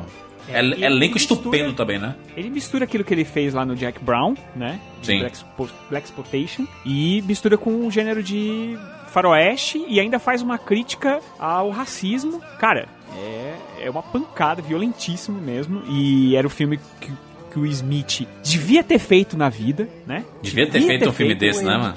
Merda. O Smith, ele foi chamado e ele, quando ele leu o roteiro, ele falou: Não dá, porque é muito violento pra mim. Por quê, o Smith? Né? Entendeu? Aliás, o Smith. Ele tem dessas, vamos né? Conversar aqui? Vamos conversar aqui? O Smith, cara, ele precisava de um agente melhor, não sei, cara. Porque quando chamaram ele pra fazer o Matrix, ele falou não. Não entendi. Ele Quando falou, chama- não entendi. Não entendi. Quando... Quando chamaram ele pra fazer, e ele mesmo se arrepende, né? Ele, ele fez, gravou um vídeo há pouco tempo atrás dizendo que, Ele me chamaram se fazer Matrix e eu não fui. Eu não fui. E aí, quando chamaram ele pra fazer Django, aí ele já era uma. No, no Django, ele já era uma grande estrela, né? É. Absurdo e tal, não sei o quê. E aí ele não quis associar a imagem dele àquela violência. E aí o Jamie Foxx foi lá e deitou e rolou. Cara, ô Smith, poxa vida, cara. Esse filme era. Já pensou? A carreira dele hoje, o o Will Smith ele tem personagens muito marcados, né? Ele, ele dificilmente ele consegue fazer alguma coisa fora daqueles personagens de do herói que tá buscando É. é, redenção e tal, não sei o quê. Aqui, cara, ele podia ter feito um personagem muito mais adulto, entre aspas. Que ele poderia, na carreira dele, hoje em dia, tá fazendo filmes. Não que coitado do Smith, né? O cara tá milionário. Não, quer, mas não é isso não, mas ele fez vários filmes. A Procura da Felicidade, que é maravilhoso. Ah, filmes de então, o drama. negócio dele é pular de bang jump, isso aí Sem dúvida, mas eu tô. É, eu tô falando de funciona. repente. Aladdin. Fazer ali um. um- Ator de Aladdin. Fazer um vilão. Hã? Ele é o ator de Aladdin. De Aladdin, é. Pois é, olha aí o que o cara virou. O cara virou o ator de Aladdin. Não que o É, Aladdin isso não seja é, não é ruim. necessariamente ruim, na real não é ruim, mas assim, de fato, ele perdeu uma oportunidade absurda não fazer do Django, porque a discussão do filme, você escolher não fazer parte dela, é, é bizarro, cara. Eu não entendo uma pessoa que recusaria esse roteiro. Pois é, recusou. Recusou É. muito triste, muito triste. Mas Olha o pior é que o cara recusou isso, o Tarantino não vai chamar ele nunca mais, né? Então, Quem sabe, não? É mago, Vai guarda-mágoa? não, vai não, ele é muito orgulhoso. Eu acho, ele é orgulhoso. Tarantino, o Tarantino, não- orgulhoso. vamos falar real aqui, é um gênio, mas não é flor que se cheire, né? É, ele é uma criança. Mas a maioria desses Não é são desse jeito. aí, né? Kubrick, por exemplo, idolatrado Kubrick aí. Kubrick era um dos piores, O diretor favorito O- da vida, mas o- era um total. Alfred Hitchcock não era também flor que se cheire fácil. Polanski. Nem não, aí não, aí aí já pula aí. Vamos pra próxima música aí. Próxima música. Cat. Vamos para a próxima música. A próxima música também de Django é. Atenção para o sotaque. É. Parece que eu tô me preparando, mas eu tô realmente me pegarreando. é. Lo chamavano King. His name is King. Eu não sei se fala Lo chamavano. É isso mesmo, essa é, mim é. é E fazendo italiana. mãozinha, viu? Lo chamavano Do Luiz Bascalov com a Eda De Osso. Sobe só, menina.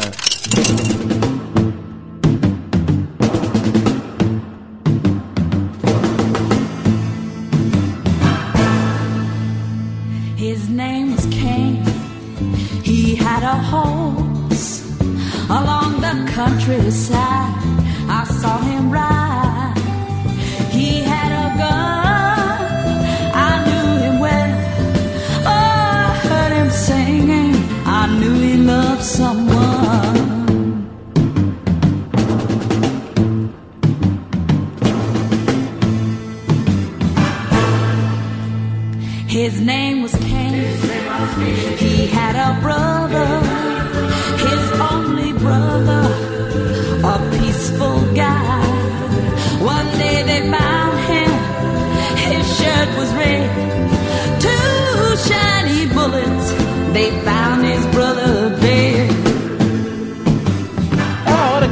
mostra que o Django ele é o bichão, né?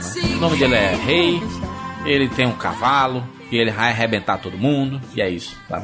É uma música espetacular que entra num é momento muito também marcante, muito bom. né? É. Muito marcante. Que... tan, tan, tan, tan, tan, tan, tan, tan. É. Muito bom. É, então ela começa a cantar e pá, his name is King. Pá, É. Puta que pariu, é head a foda horse. mesmo. É muito. Dozinha. Ô, Rogério, por favor, sua música aí. Essa música é talvez a minha música favorita do filme, sabia? Olha aí. E ela, ela foge um pouco de toda a, a trilha desse filme, né? Que tem, é uma coisa mais épica, uma coisa mais puxada pro faroeste mesmo e tal. E essa aqui é um countryzinho É, mais sossegadinho, né? sim. E é, a música se chama I Got a Name, do Jim Croce. Sobe o som.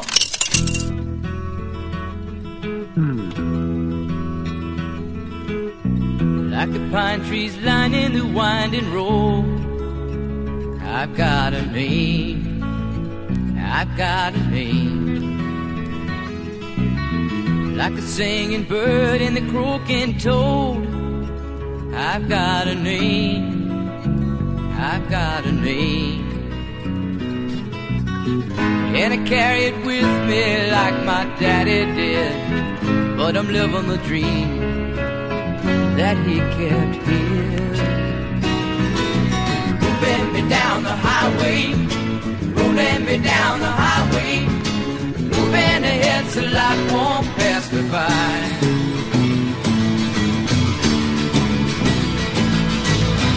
A north wind whistling down the sky. A Gara Name, que é um negócio meu, né, do Django, né? Ele tá...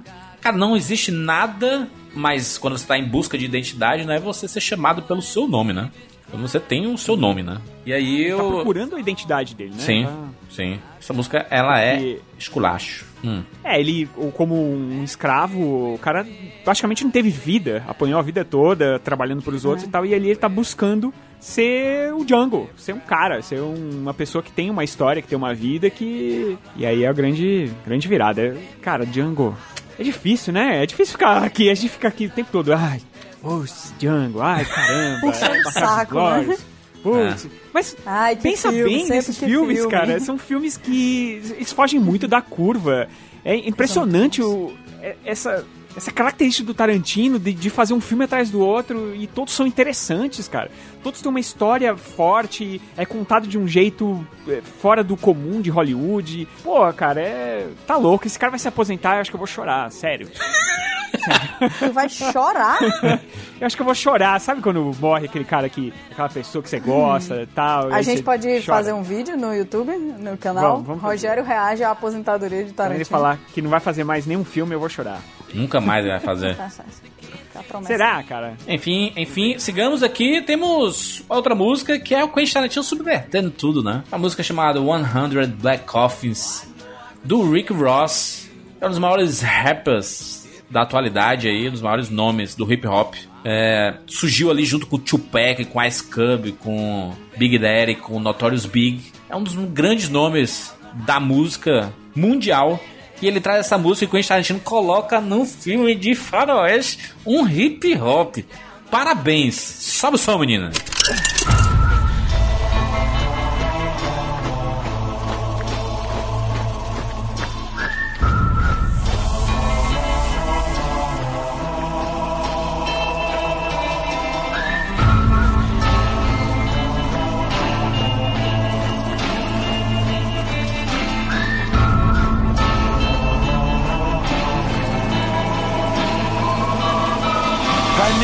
Hundred black covers for a hundred bad men, a hundred black grapes so I can lay their hair.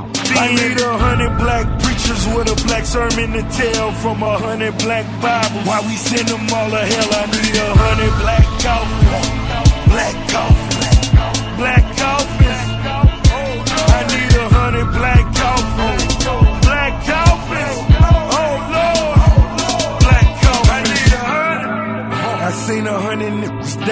I put that on my life, Lord. I wouldn't tell a lie unless it had to do with mine. In the middle of the night, killers coming for your life.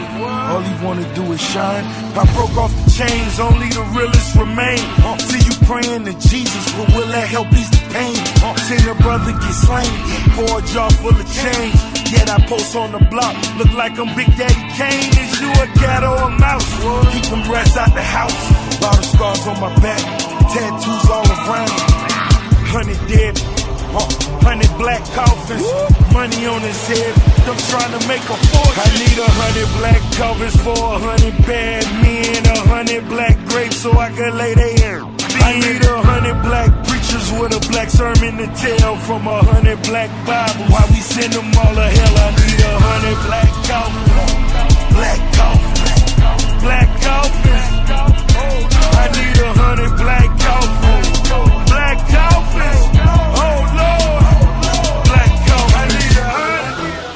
seen a hundred women burn as they stood. Muito honesto. Parabéns.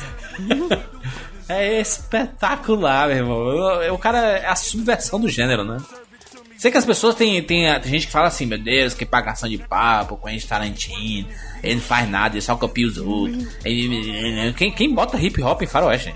Ah, a pessoa tem que ver as coisas de um jeito. E funcionar, né? Não, não é só tipo assim, vou colocar assim, ah, tipo colocar um forró num faroeste aqui, sabe? Aleatório. Banda Líbano. É. Dá- ó, você veja só- bem, dá pra encaixar sim. É só você pegar um exemplo, por exemplo, o Esquadrão Suicida. Que é exatamente isso que a gente tá falando. É você botar a música lá, porque sim, vamos botar a música foda aqui, do Queen, entendeu? Não combina, não combina. As pessoas falam que o Tarantino copia os outros, mas eu vou dizer uma coisa para as pessoas, eh, não querendo me gabar nem por nenhuma, mas ninguém inventa nada, cara. Ninguém inventa nada há muito tempo. As pessoas, elas vão pegar. Cote aí, gente. Cote pro Twitter, hein?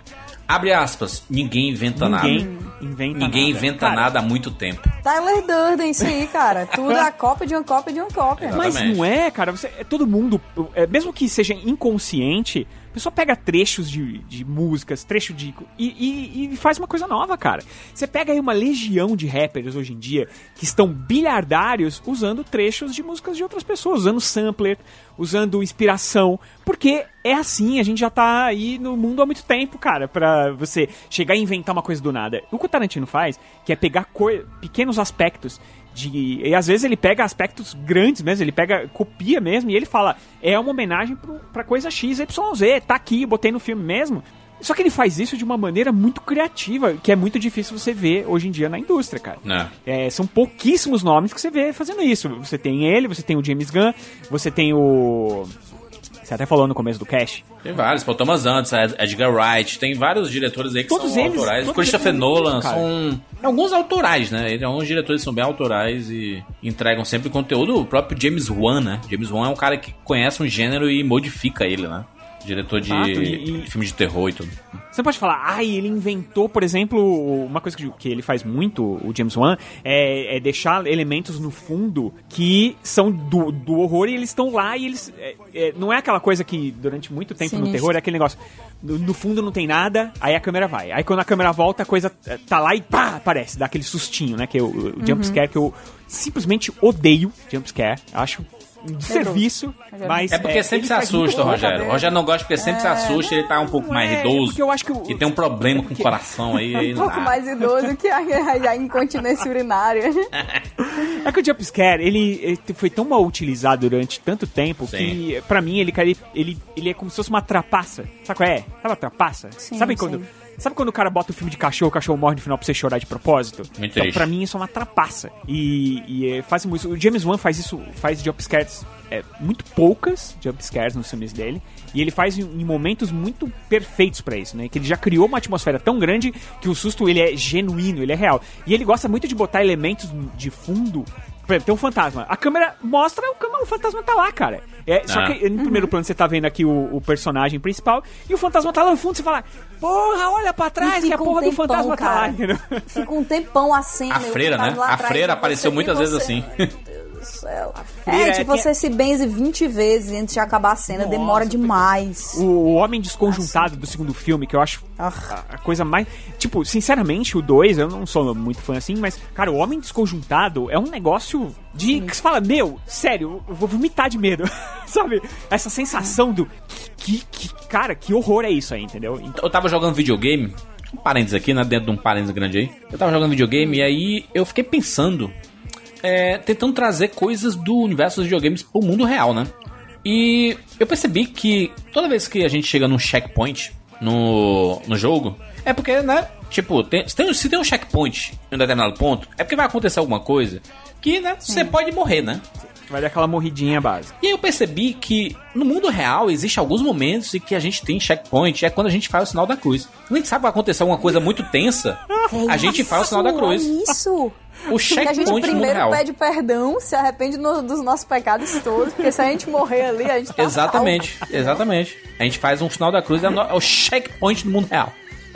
Perfeito, é isso. É isso. É basicamente o save game, né? Você, você salvou o jogo ali, ó. Salvou. É, pô. Mas é que o checkpoint também, se você, você pode levar em consideração. save, o é. checkpoint é o momento em que você respira no jogo, né? Sim. Porque você fala assim, se eu morrer a partir de agora, tudo bem. Tá salvo, né? Você dá. A hora que você salva, principalmente se você pega os Resident Evil da vida, que você acha o lugar pra salvar, você.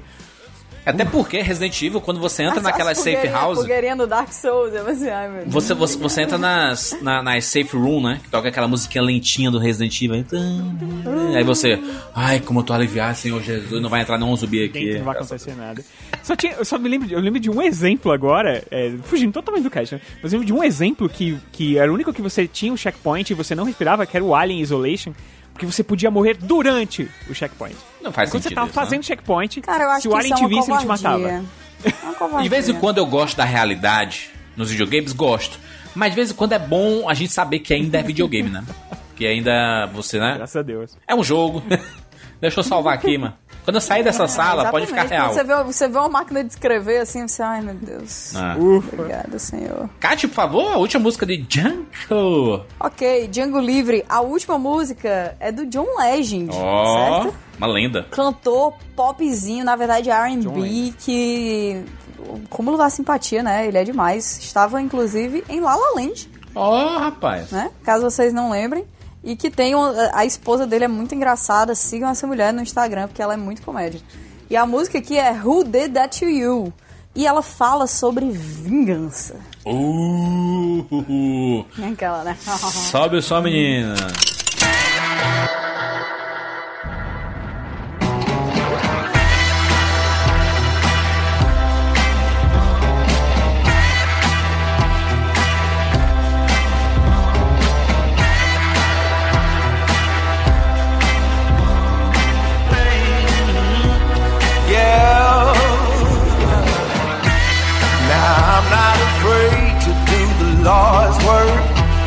Said vengeance is his, but I'ma do it first. I'm gonna handle my business in the name of the law. Oh. Now if he made you cry, oh, I gotta know. If he's not ready to die, he best prepare for it. My judgment's divine, I'll tell you who you can call. You can call. The coroner, call up your priest, had to warn ya. Won't be no peace when I find that fool. Put it back to road. Yeah. Caraca, excelente. John Legend é, é maravilhoso, né? Jesus. A voz dele é muito boa, né, cara? É um cara que. É, é- inclusive, ele ganhou o Oscar, né? Pelo filme Selma, a música Glory, que é outro esculacho. É, muito escolar. Do John Roger Stephens. O nome dele é. O John Legend é porque ele fala assim, cara, tu é uma lenda. E disse assim, beleza, meu nome vai ser John Legend. É isso aí. E colou, cara. Colou. Se eu, se eu disser que. É porque não dá, porque para a gente não dá. Se tiver Catiuxa Legend, Jurandir Legend. Catiuxa Lenda. Se lascar, cara. Catiuxa Lenda, já pensou? A lenda. Aí vão achar que é porque eu sou fã de Sandy Júnior. A lenda dessa paixão. A a Às música vezes não dele- se encaixa. A música dele no La La Land é, é pra ela ser aquela música bizarra pra você falar, putz, isso aí não tem nada a ver, mas a música é legal também. A música é muito, Muito boa. boa. Ela não consegue funcionar muito bem, né? Como, tipo, você ficar com asco daquilo. Pô, o cara não tá fazendo o que ele ama, tá ligado? É, não é Pô, a música é legal tal. demais. Pô, ficava naquela Irado. banda total. Tranquilamente. Saudades. Bandinha Saudades La La Land. Saudades. Só ouvir a trilha sonora que volta tudo na cabeça, Juras. Tá escutando no É. carro esses dias aí, pô, lembrando todas as cenas. Muito bom.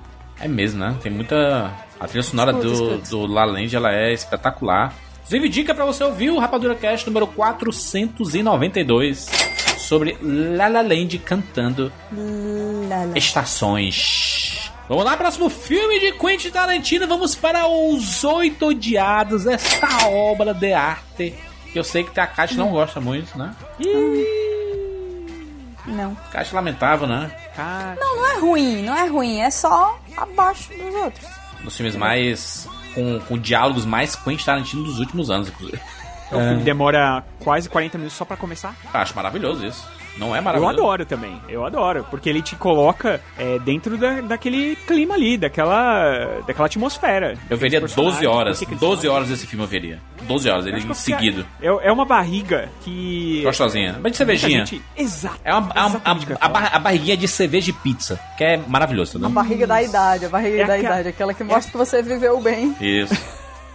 É aquela barriguinha do domingo à tarde, depois você Exato. comeu aquela macarronada. Que você tá puxa a camisa um pouquinho assim, ó, e tá mostrando um umbigo assim, aquela barriguinha ali. Pra ajustar, né, gente? Que a barriga tá dura. Do nada piorou a barriga. Mas é Os Oito Odiados, um filme maravilhoso. Ô, Rogério, puxa aí a primeira música aí da TV. Esta música, ela toca no final do filme. Essa aqui, acho que é melhor a gente talvez não dizer o final do filme. Não sei. Precisa contar o final do Melhor filme. não, né? Acho que não tem necessidade, mas ela toca no finalzinho do filme. Essa, é, é, esse, esse filme, Os Oito Odiados, ele tem uma trilha sonora original do Ennio Morricone, né? Que é curtinha, que o Tarantino falou, Ennio, pelo amor de Deus, eu sei que você tá velhinho, mas faz uma trilha bacana aí pra gente, vai. Aí o Ennio foi lá, buscou lá no... Foi no passado, foi lá no passado, foi buscar a trilha sonora lá do The Think, pegou ali, fez uma mistura e tal, e falou, Tarantino, tá aí, ó, 20 minutos aí dessa trilha aí, faz aí o que dá pra você fazer. O Tarantino fez uma linguiça, basicamente. Esticou a trilha pro filme inteiro. Graças a Deus, que a trilha é linda, é maravilhosa. Mas o Tarantino, obviamente, tem que colocar as suas canções pops. E aí ele colocou uma música do Roy Orbison, que é There Won't Be Many Coming Home. Ó, sabe o som, menino.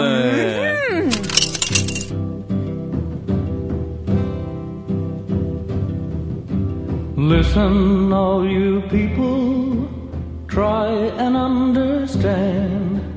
You may be a soldier, woman, child, or man, but there won't be many coming home.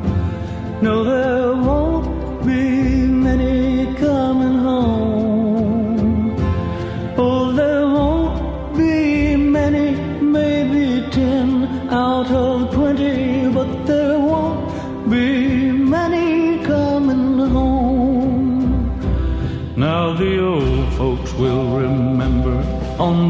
dark and dismal day how their hearts were choked with pride as their children marched away.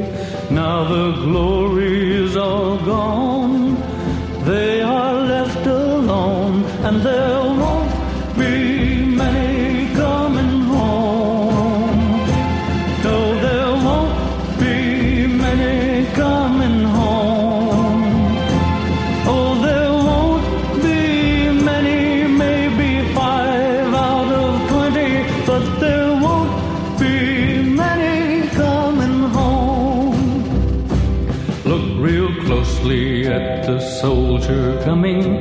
you through the haze.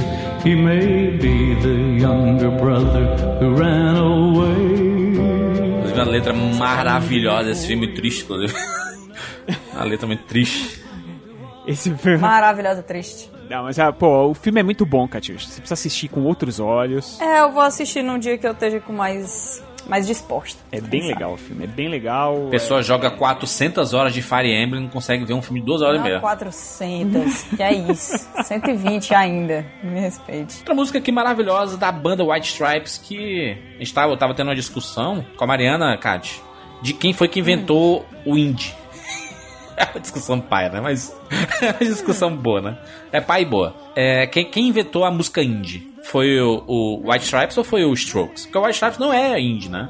Mas ele é tipo assim, é conhecido por uma galera, né? É, mas foi Strokes. Foi Strokes, né? É, só. só...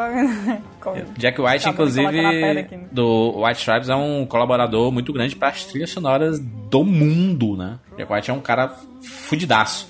E aí, tem a música chamada Apple Blossom, que é do White Stripes, e ela é excelente e toca em Os Oito Odiados. Sobe som, rapaz.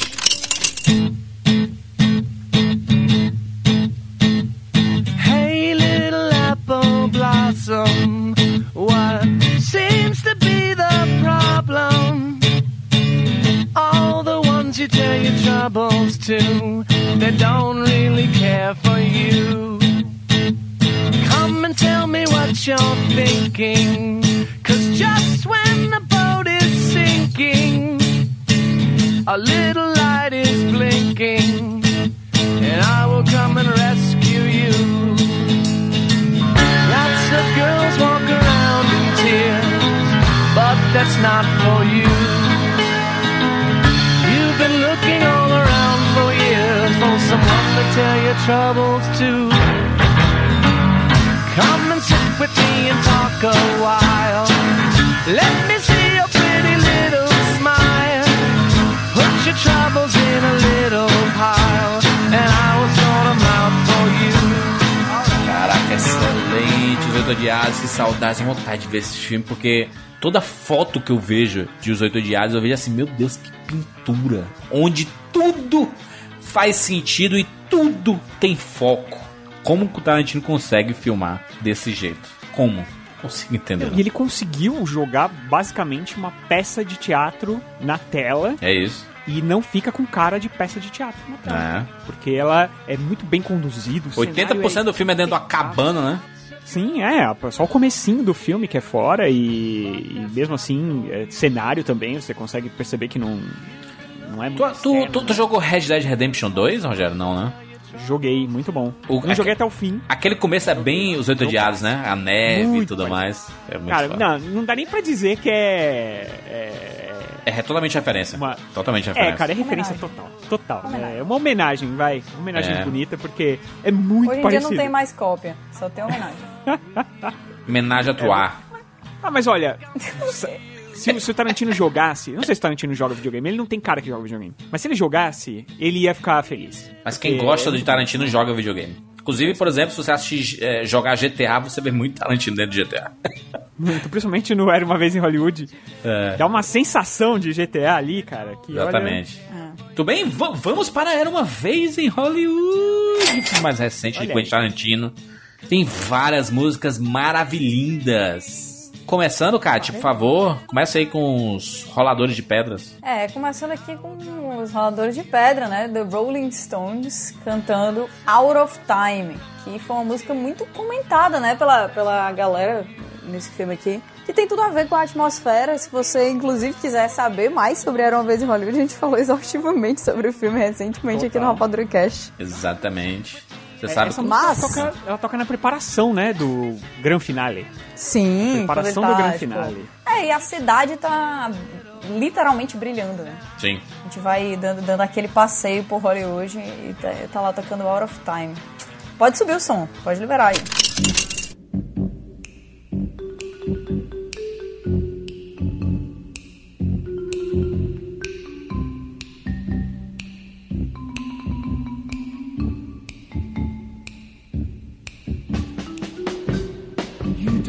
What's going on.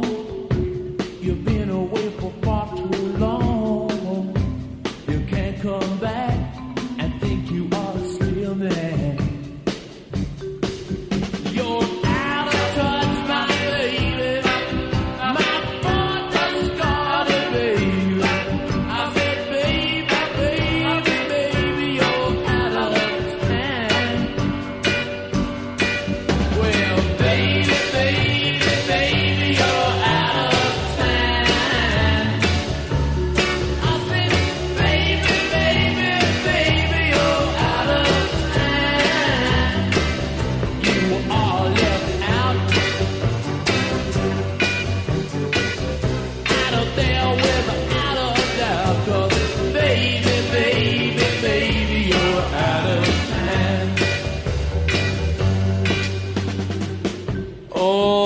Rogério, já, já, emende na sequência aí. Quero ver Essa o Trava-Língua. Que essa música Já maravilhosa, inclusive. Aos ouvintes. Ah. Meu Deus, essa aí foi. Essa pode ter sido vingança pessoal. Essa foi. Foi porque eu coloquei a música, aquela que eu escolhi. É a música do The Traits. Ah. Hum, Treat, Muito bem. treat her right. Treat her right. Olha aí, Treat sabe her isso, menina.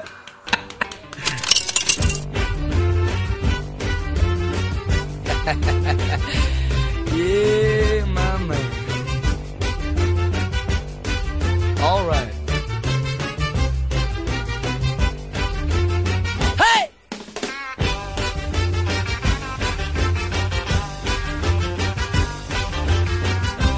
Oh, you're looking good, baby.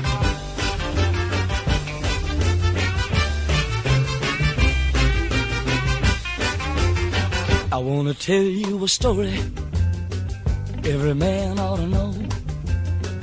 If you want a little loving, uh, you gotta start real slow. She's gonna love you tonight now. If you just treat her right now. Oh, squeeze her real gentle. Gotta make her feel good. Tell her that you love her like you know you should. Vamos lá, continuando. Nossa, a gente vai comentar as músicas, não, né? Não precisa comentar, não, né? O problema, sabe qual é o problema desse Ah. filme? É que a gente viu ele poucas vezes, então a gente não decorou os momentos em que as músicas tocam. Exatamente. Porque os filmes do Tarantino é muito fácil da gente conseguir escutar uma música e saber quando ela toca, porque a gente normalmente, eu não sei vocês, é, eu tenho certeza que vocês, mas eu não sei os ouvintes, mas eu pelo eu assisti cada filme do Tarantino pelo menos umas 10 vezes, tranquilamente. Agora, o Era uma vez em Hollywood, não, né? Infelizmente. A o gente Siqueira assistiu umas 10 já, cara. Com certeza. Sa- Sabe o que é o problema, Rogério? É que a- tem ouvinte que tá estudando esse programa aqui apenas em 2000, a gente tá quando? 2019? Em 2022. Ele tá ouvindo esse Isso aí, programa. sabe. Aí ele fala assim: como assim? Você assistiu só uma vez esse filme?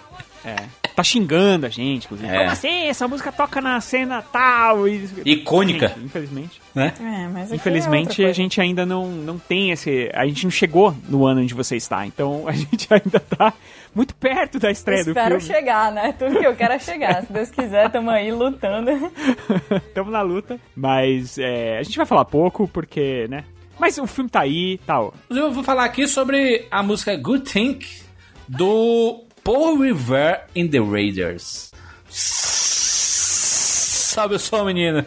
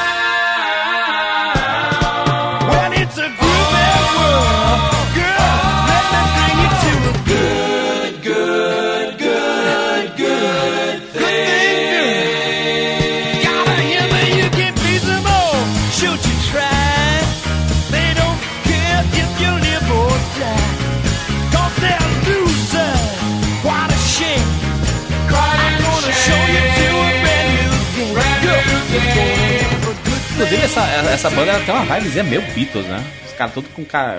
cabecinha, né? Cabecinha cortadinha assim, tipo. Piroquinha. Cabelinho de pinico. Não, eles têm É. uma vibe totalmente Austin Powers. é, que é mais. Olha, porque eles têm umas roupas igual aquela que o Rony vai pro baile no Cálice de Fogo. É verdade, é verdade. É verdade. E, e não à toa, a- essa música está num disco deles que se chama O Espírito de 67. Olha aí, Hã? rapaz. Isso aqui, de- 200% é o espírito de 67. Tenho certeza Total o Espírito de absoluta. 67. Austin Powers na veia. Anos 60 aí, que é um Le Classique. Posso chamar a próxima? Próxima música, Catiuxa. A próxima música, ela eu posso comentar alguma coisa. Por atenção. favor, um clássico. Por quê? Um clássico. Porque a música Katy é Perry. California Dreaming, que é outro. Não tem nada a ver com Katy Perry, inclusive. e. É outra música que. Ela não canta, não. Califórnia. É, não, não, ela não.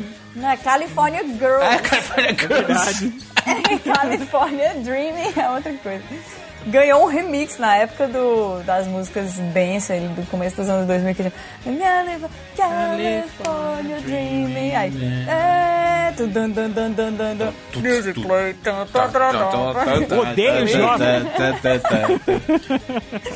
Mas essa música, cara, ela, ela é originalmente de uma banda chamada The Mamas and the Papas. Aí. da qual participava a Mama Cass, que tem, juras, algumas músicas na trilha sonora de Lost, que com certeza se tu escutar tu vai lembrar. Obviamente tem é, um, um dos maiores clássicos da de Lost que tem, tem vários, né? Tem aquela Downtown que é um clássico, mas não é essa que toca Problemas e, e, e The Papas, né? Não, não, é, é- essa, essa parte do, do- assim, não- essa aqui não é cantada pelo Mamas and, The Mamas and the Papas, mas ela é originalmente composta pelos membros da banda e a Mama Cass, que é um dos membros de- dessa banda, ela aparece uma vez, era uma vez em Hollywood, ela aparece lá naquela festa da, da Playboy. Ela tem um visual, cara, que é muito icônico, você reconhece na hora. Na hora que eu vi, eu fiquei, caraca, Mama Caraca, Cass. lembrei agora, É, Mamas e ela The. Papas, Cat, meu Deus, no Lost. Essa música é Demais, né? Make Your Kind of Music, né? É. Isso, sobe o som, Joel. Essa vale a pena, hein?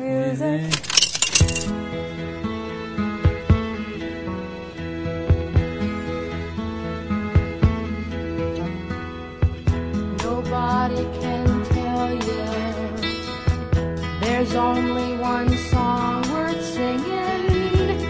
They may try and sell you,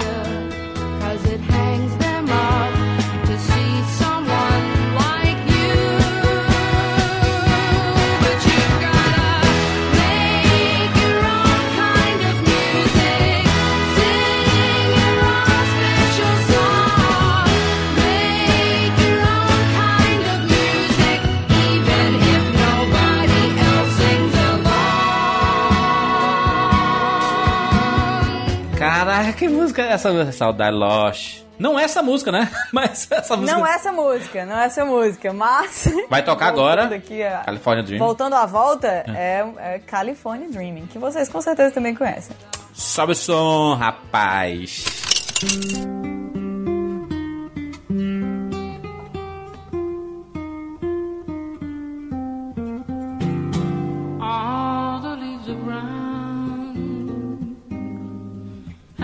sky is gray. I went for a walk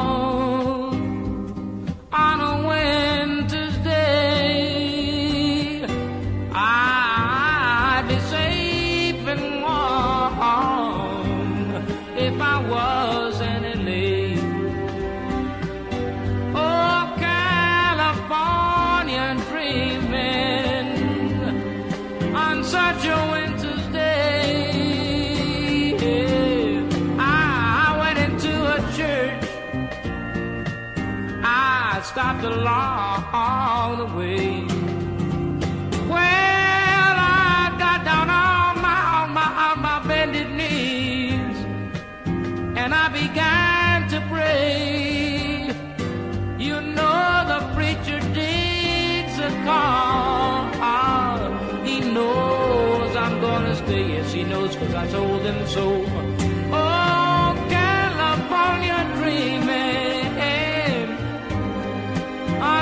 On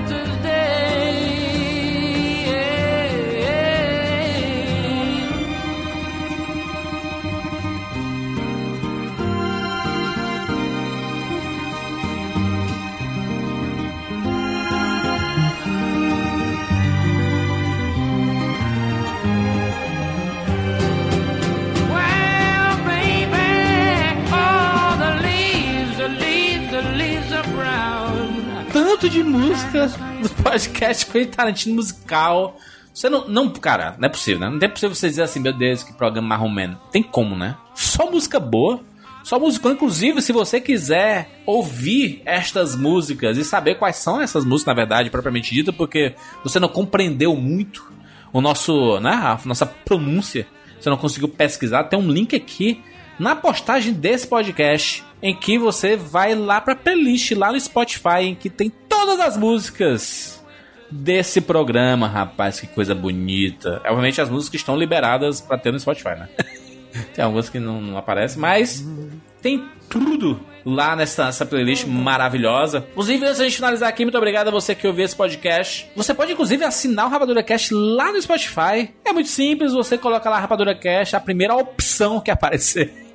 Você seleciona e assina o nosso podcast. Ou nos outros aplicativos, né? Tem lá no Pocket Casts. Se você usa na iTunes, a Kátia é do, muito do, do aplicativo de podcast nativo, né? Do, da Apple, né? Sim, gosto muito. Você pode assinar lá, só pesquisar Rapadura Cast e assinar também. Se você gosta lá do, do, é do Android, tem Google Podcasts. Ou qualquer outro aplicativo, é só pesquisar Rapadura Cast e assinar. A gente está lançando muitas edições interessantes, bacanas, divertidas sobre o mundo do cinema e a sua participação aqui acompanhando nosso trabalho sempre nos ajuda. Para encerrar esse programa, a gente vai fazer um pupurri de duas músicas. É possível pupurri de duas músicas? A gente, Acho que sim. a gente Já vai fez um fazer. podcast que era de 13. Corria três ou mais, não? A gente vai fazer de, de coisas que nós criticamos, inclusive. São duas músicas. A gente vai colocar a música da Bang Bang, lá do David Guetta, falando Ah, Sinatra, meu Deus. É... Pode. junto com California Bota, bota Dream. também. A versão. É, também. A versão remix do California Dream, que é um clássico também. pra Que vinha encerrar. sempre antes no CD das festas dos anos 2000, antes daquela música Pump It Up. As Exatamente. duas estavam sempre coladas. Exatamente. É isso. Finaliza mais uma edição. Nos encontramos na próxima semana. Tchau. Desculpa, Tarantino. Coitada.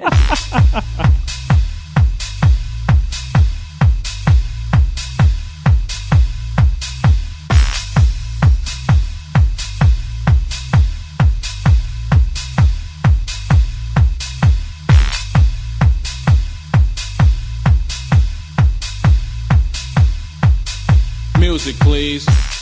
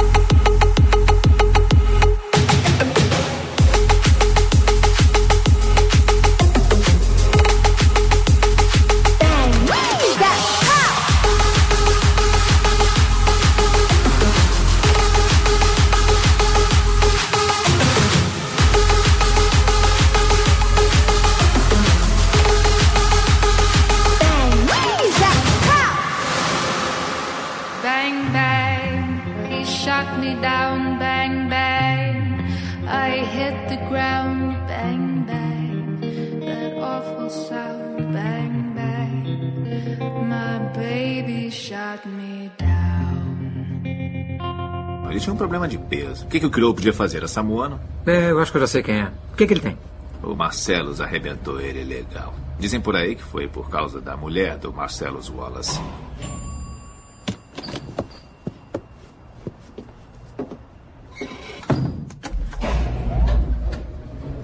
O que ele fez? Comeu ela? Não, não, não, não. Nada tão ruim assim. Então o que foi? Fez uma massagem no pé dela. Uma massagem no pé? Só isso? Uhum. Então o que o Marcelo fez? Mandou uns caras até a casa dele, levaram ele pra janela e jogaram o cara pra baixo. O crioulo despencou por quatro andares. Tinha um pequeno jardim lá embaixo, com um teto de vidro, parecido com uma estufa. O crioulo atravessou aquilo. Depois disso, ele acabou ficando com um defeito na fala. Que vergonha. Não se deve fazer massagem no pé da nova mulher do Marcelo Wallace. Não acha que ele exagerou? Bom, o Anton provavelmente não esperava que o Marcelo reagisse daquela maneira.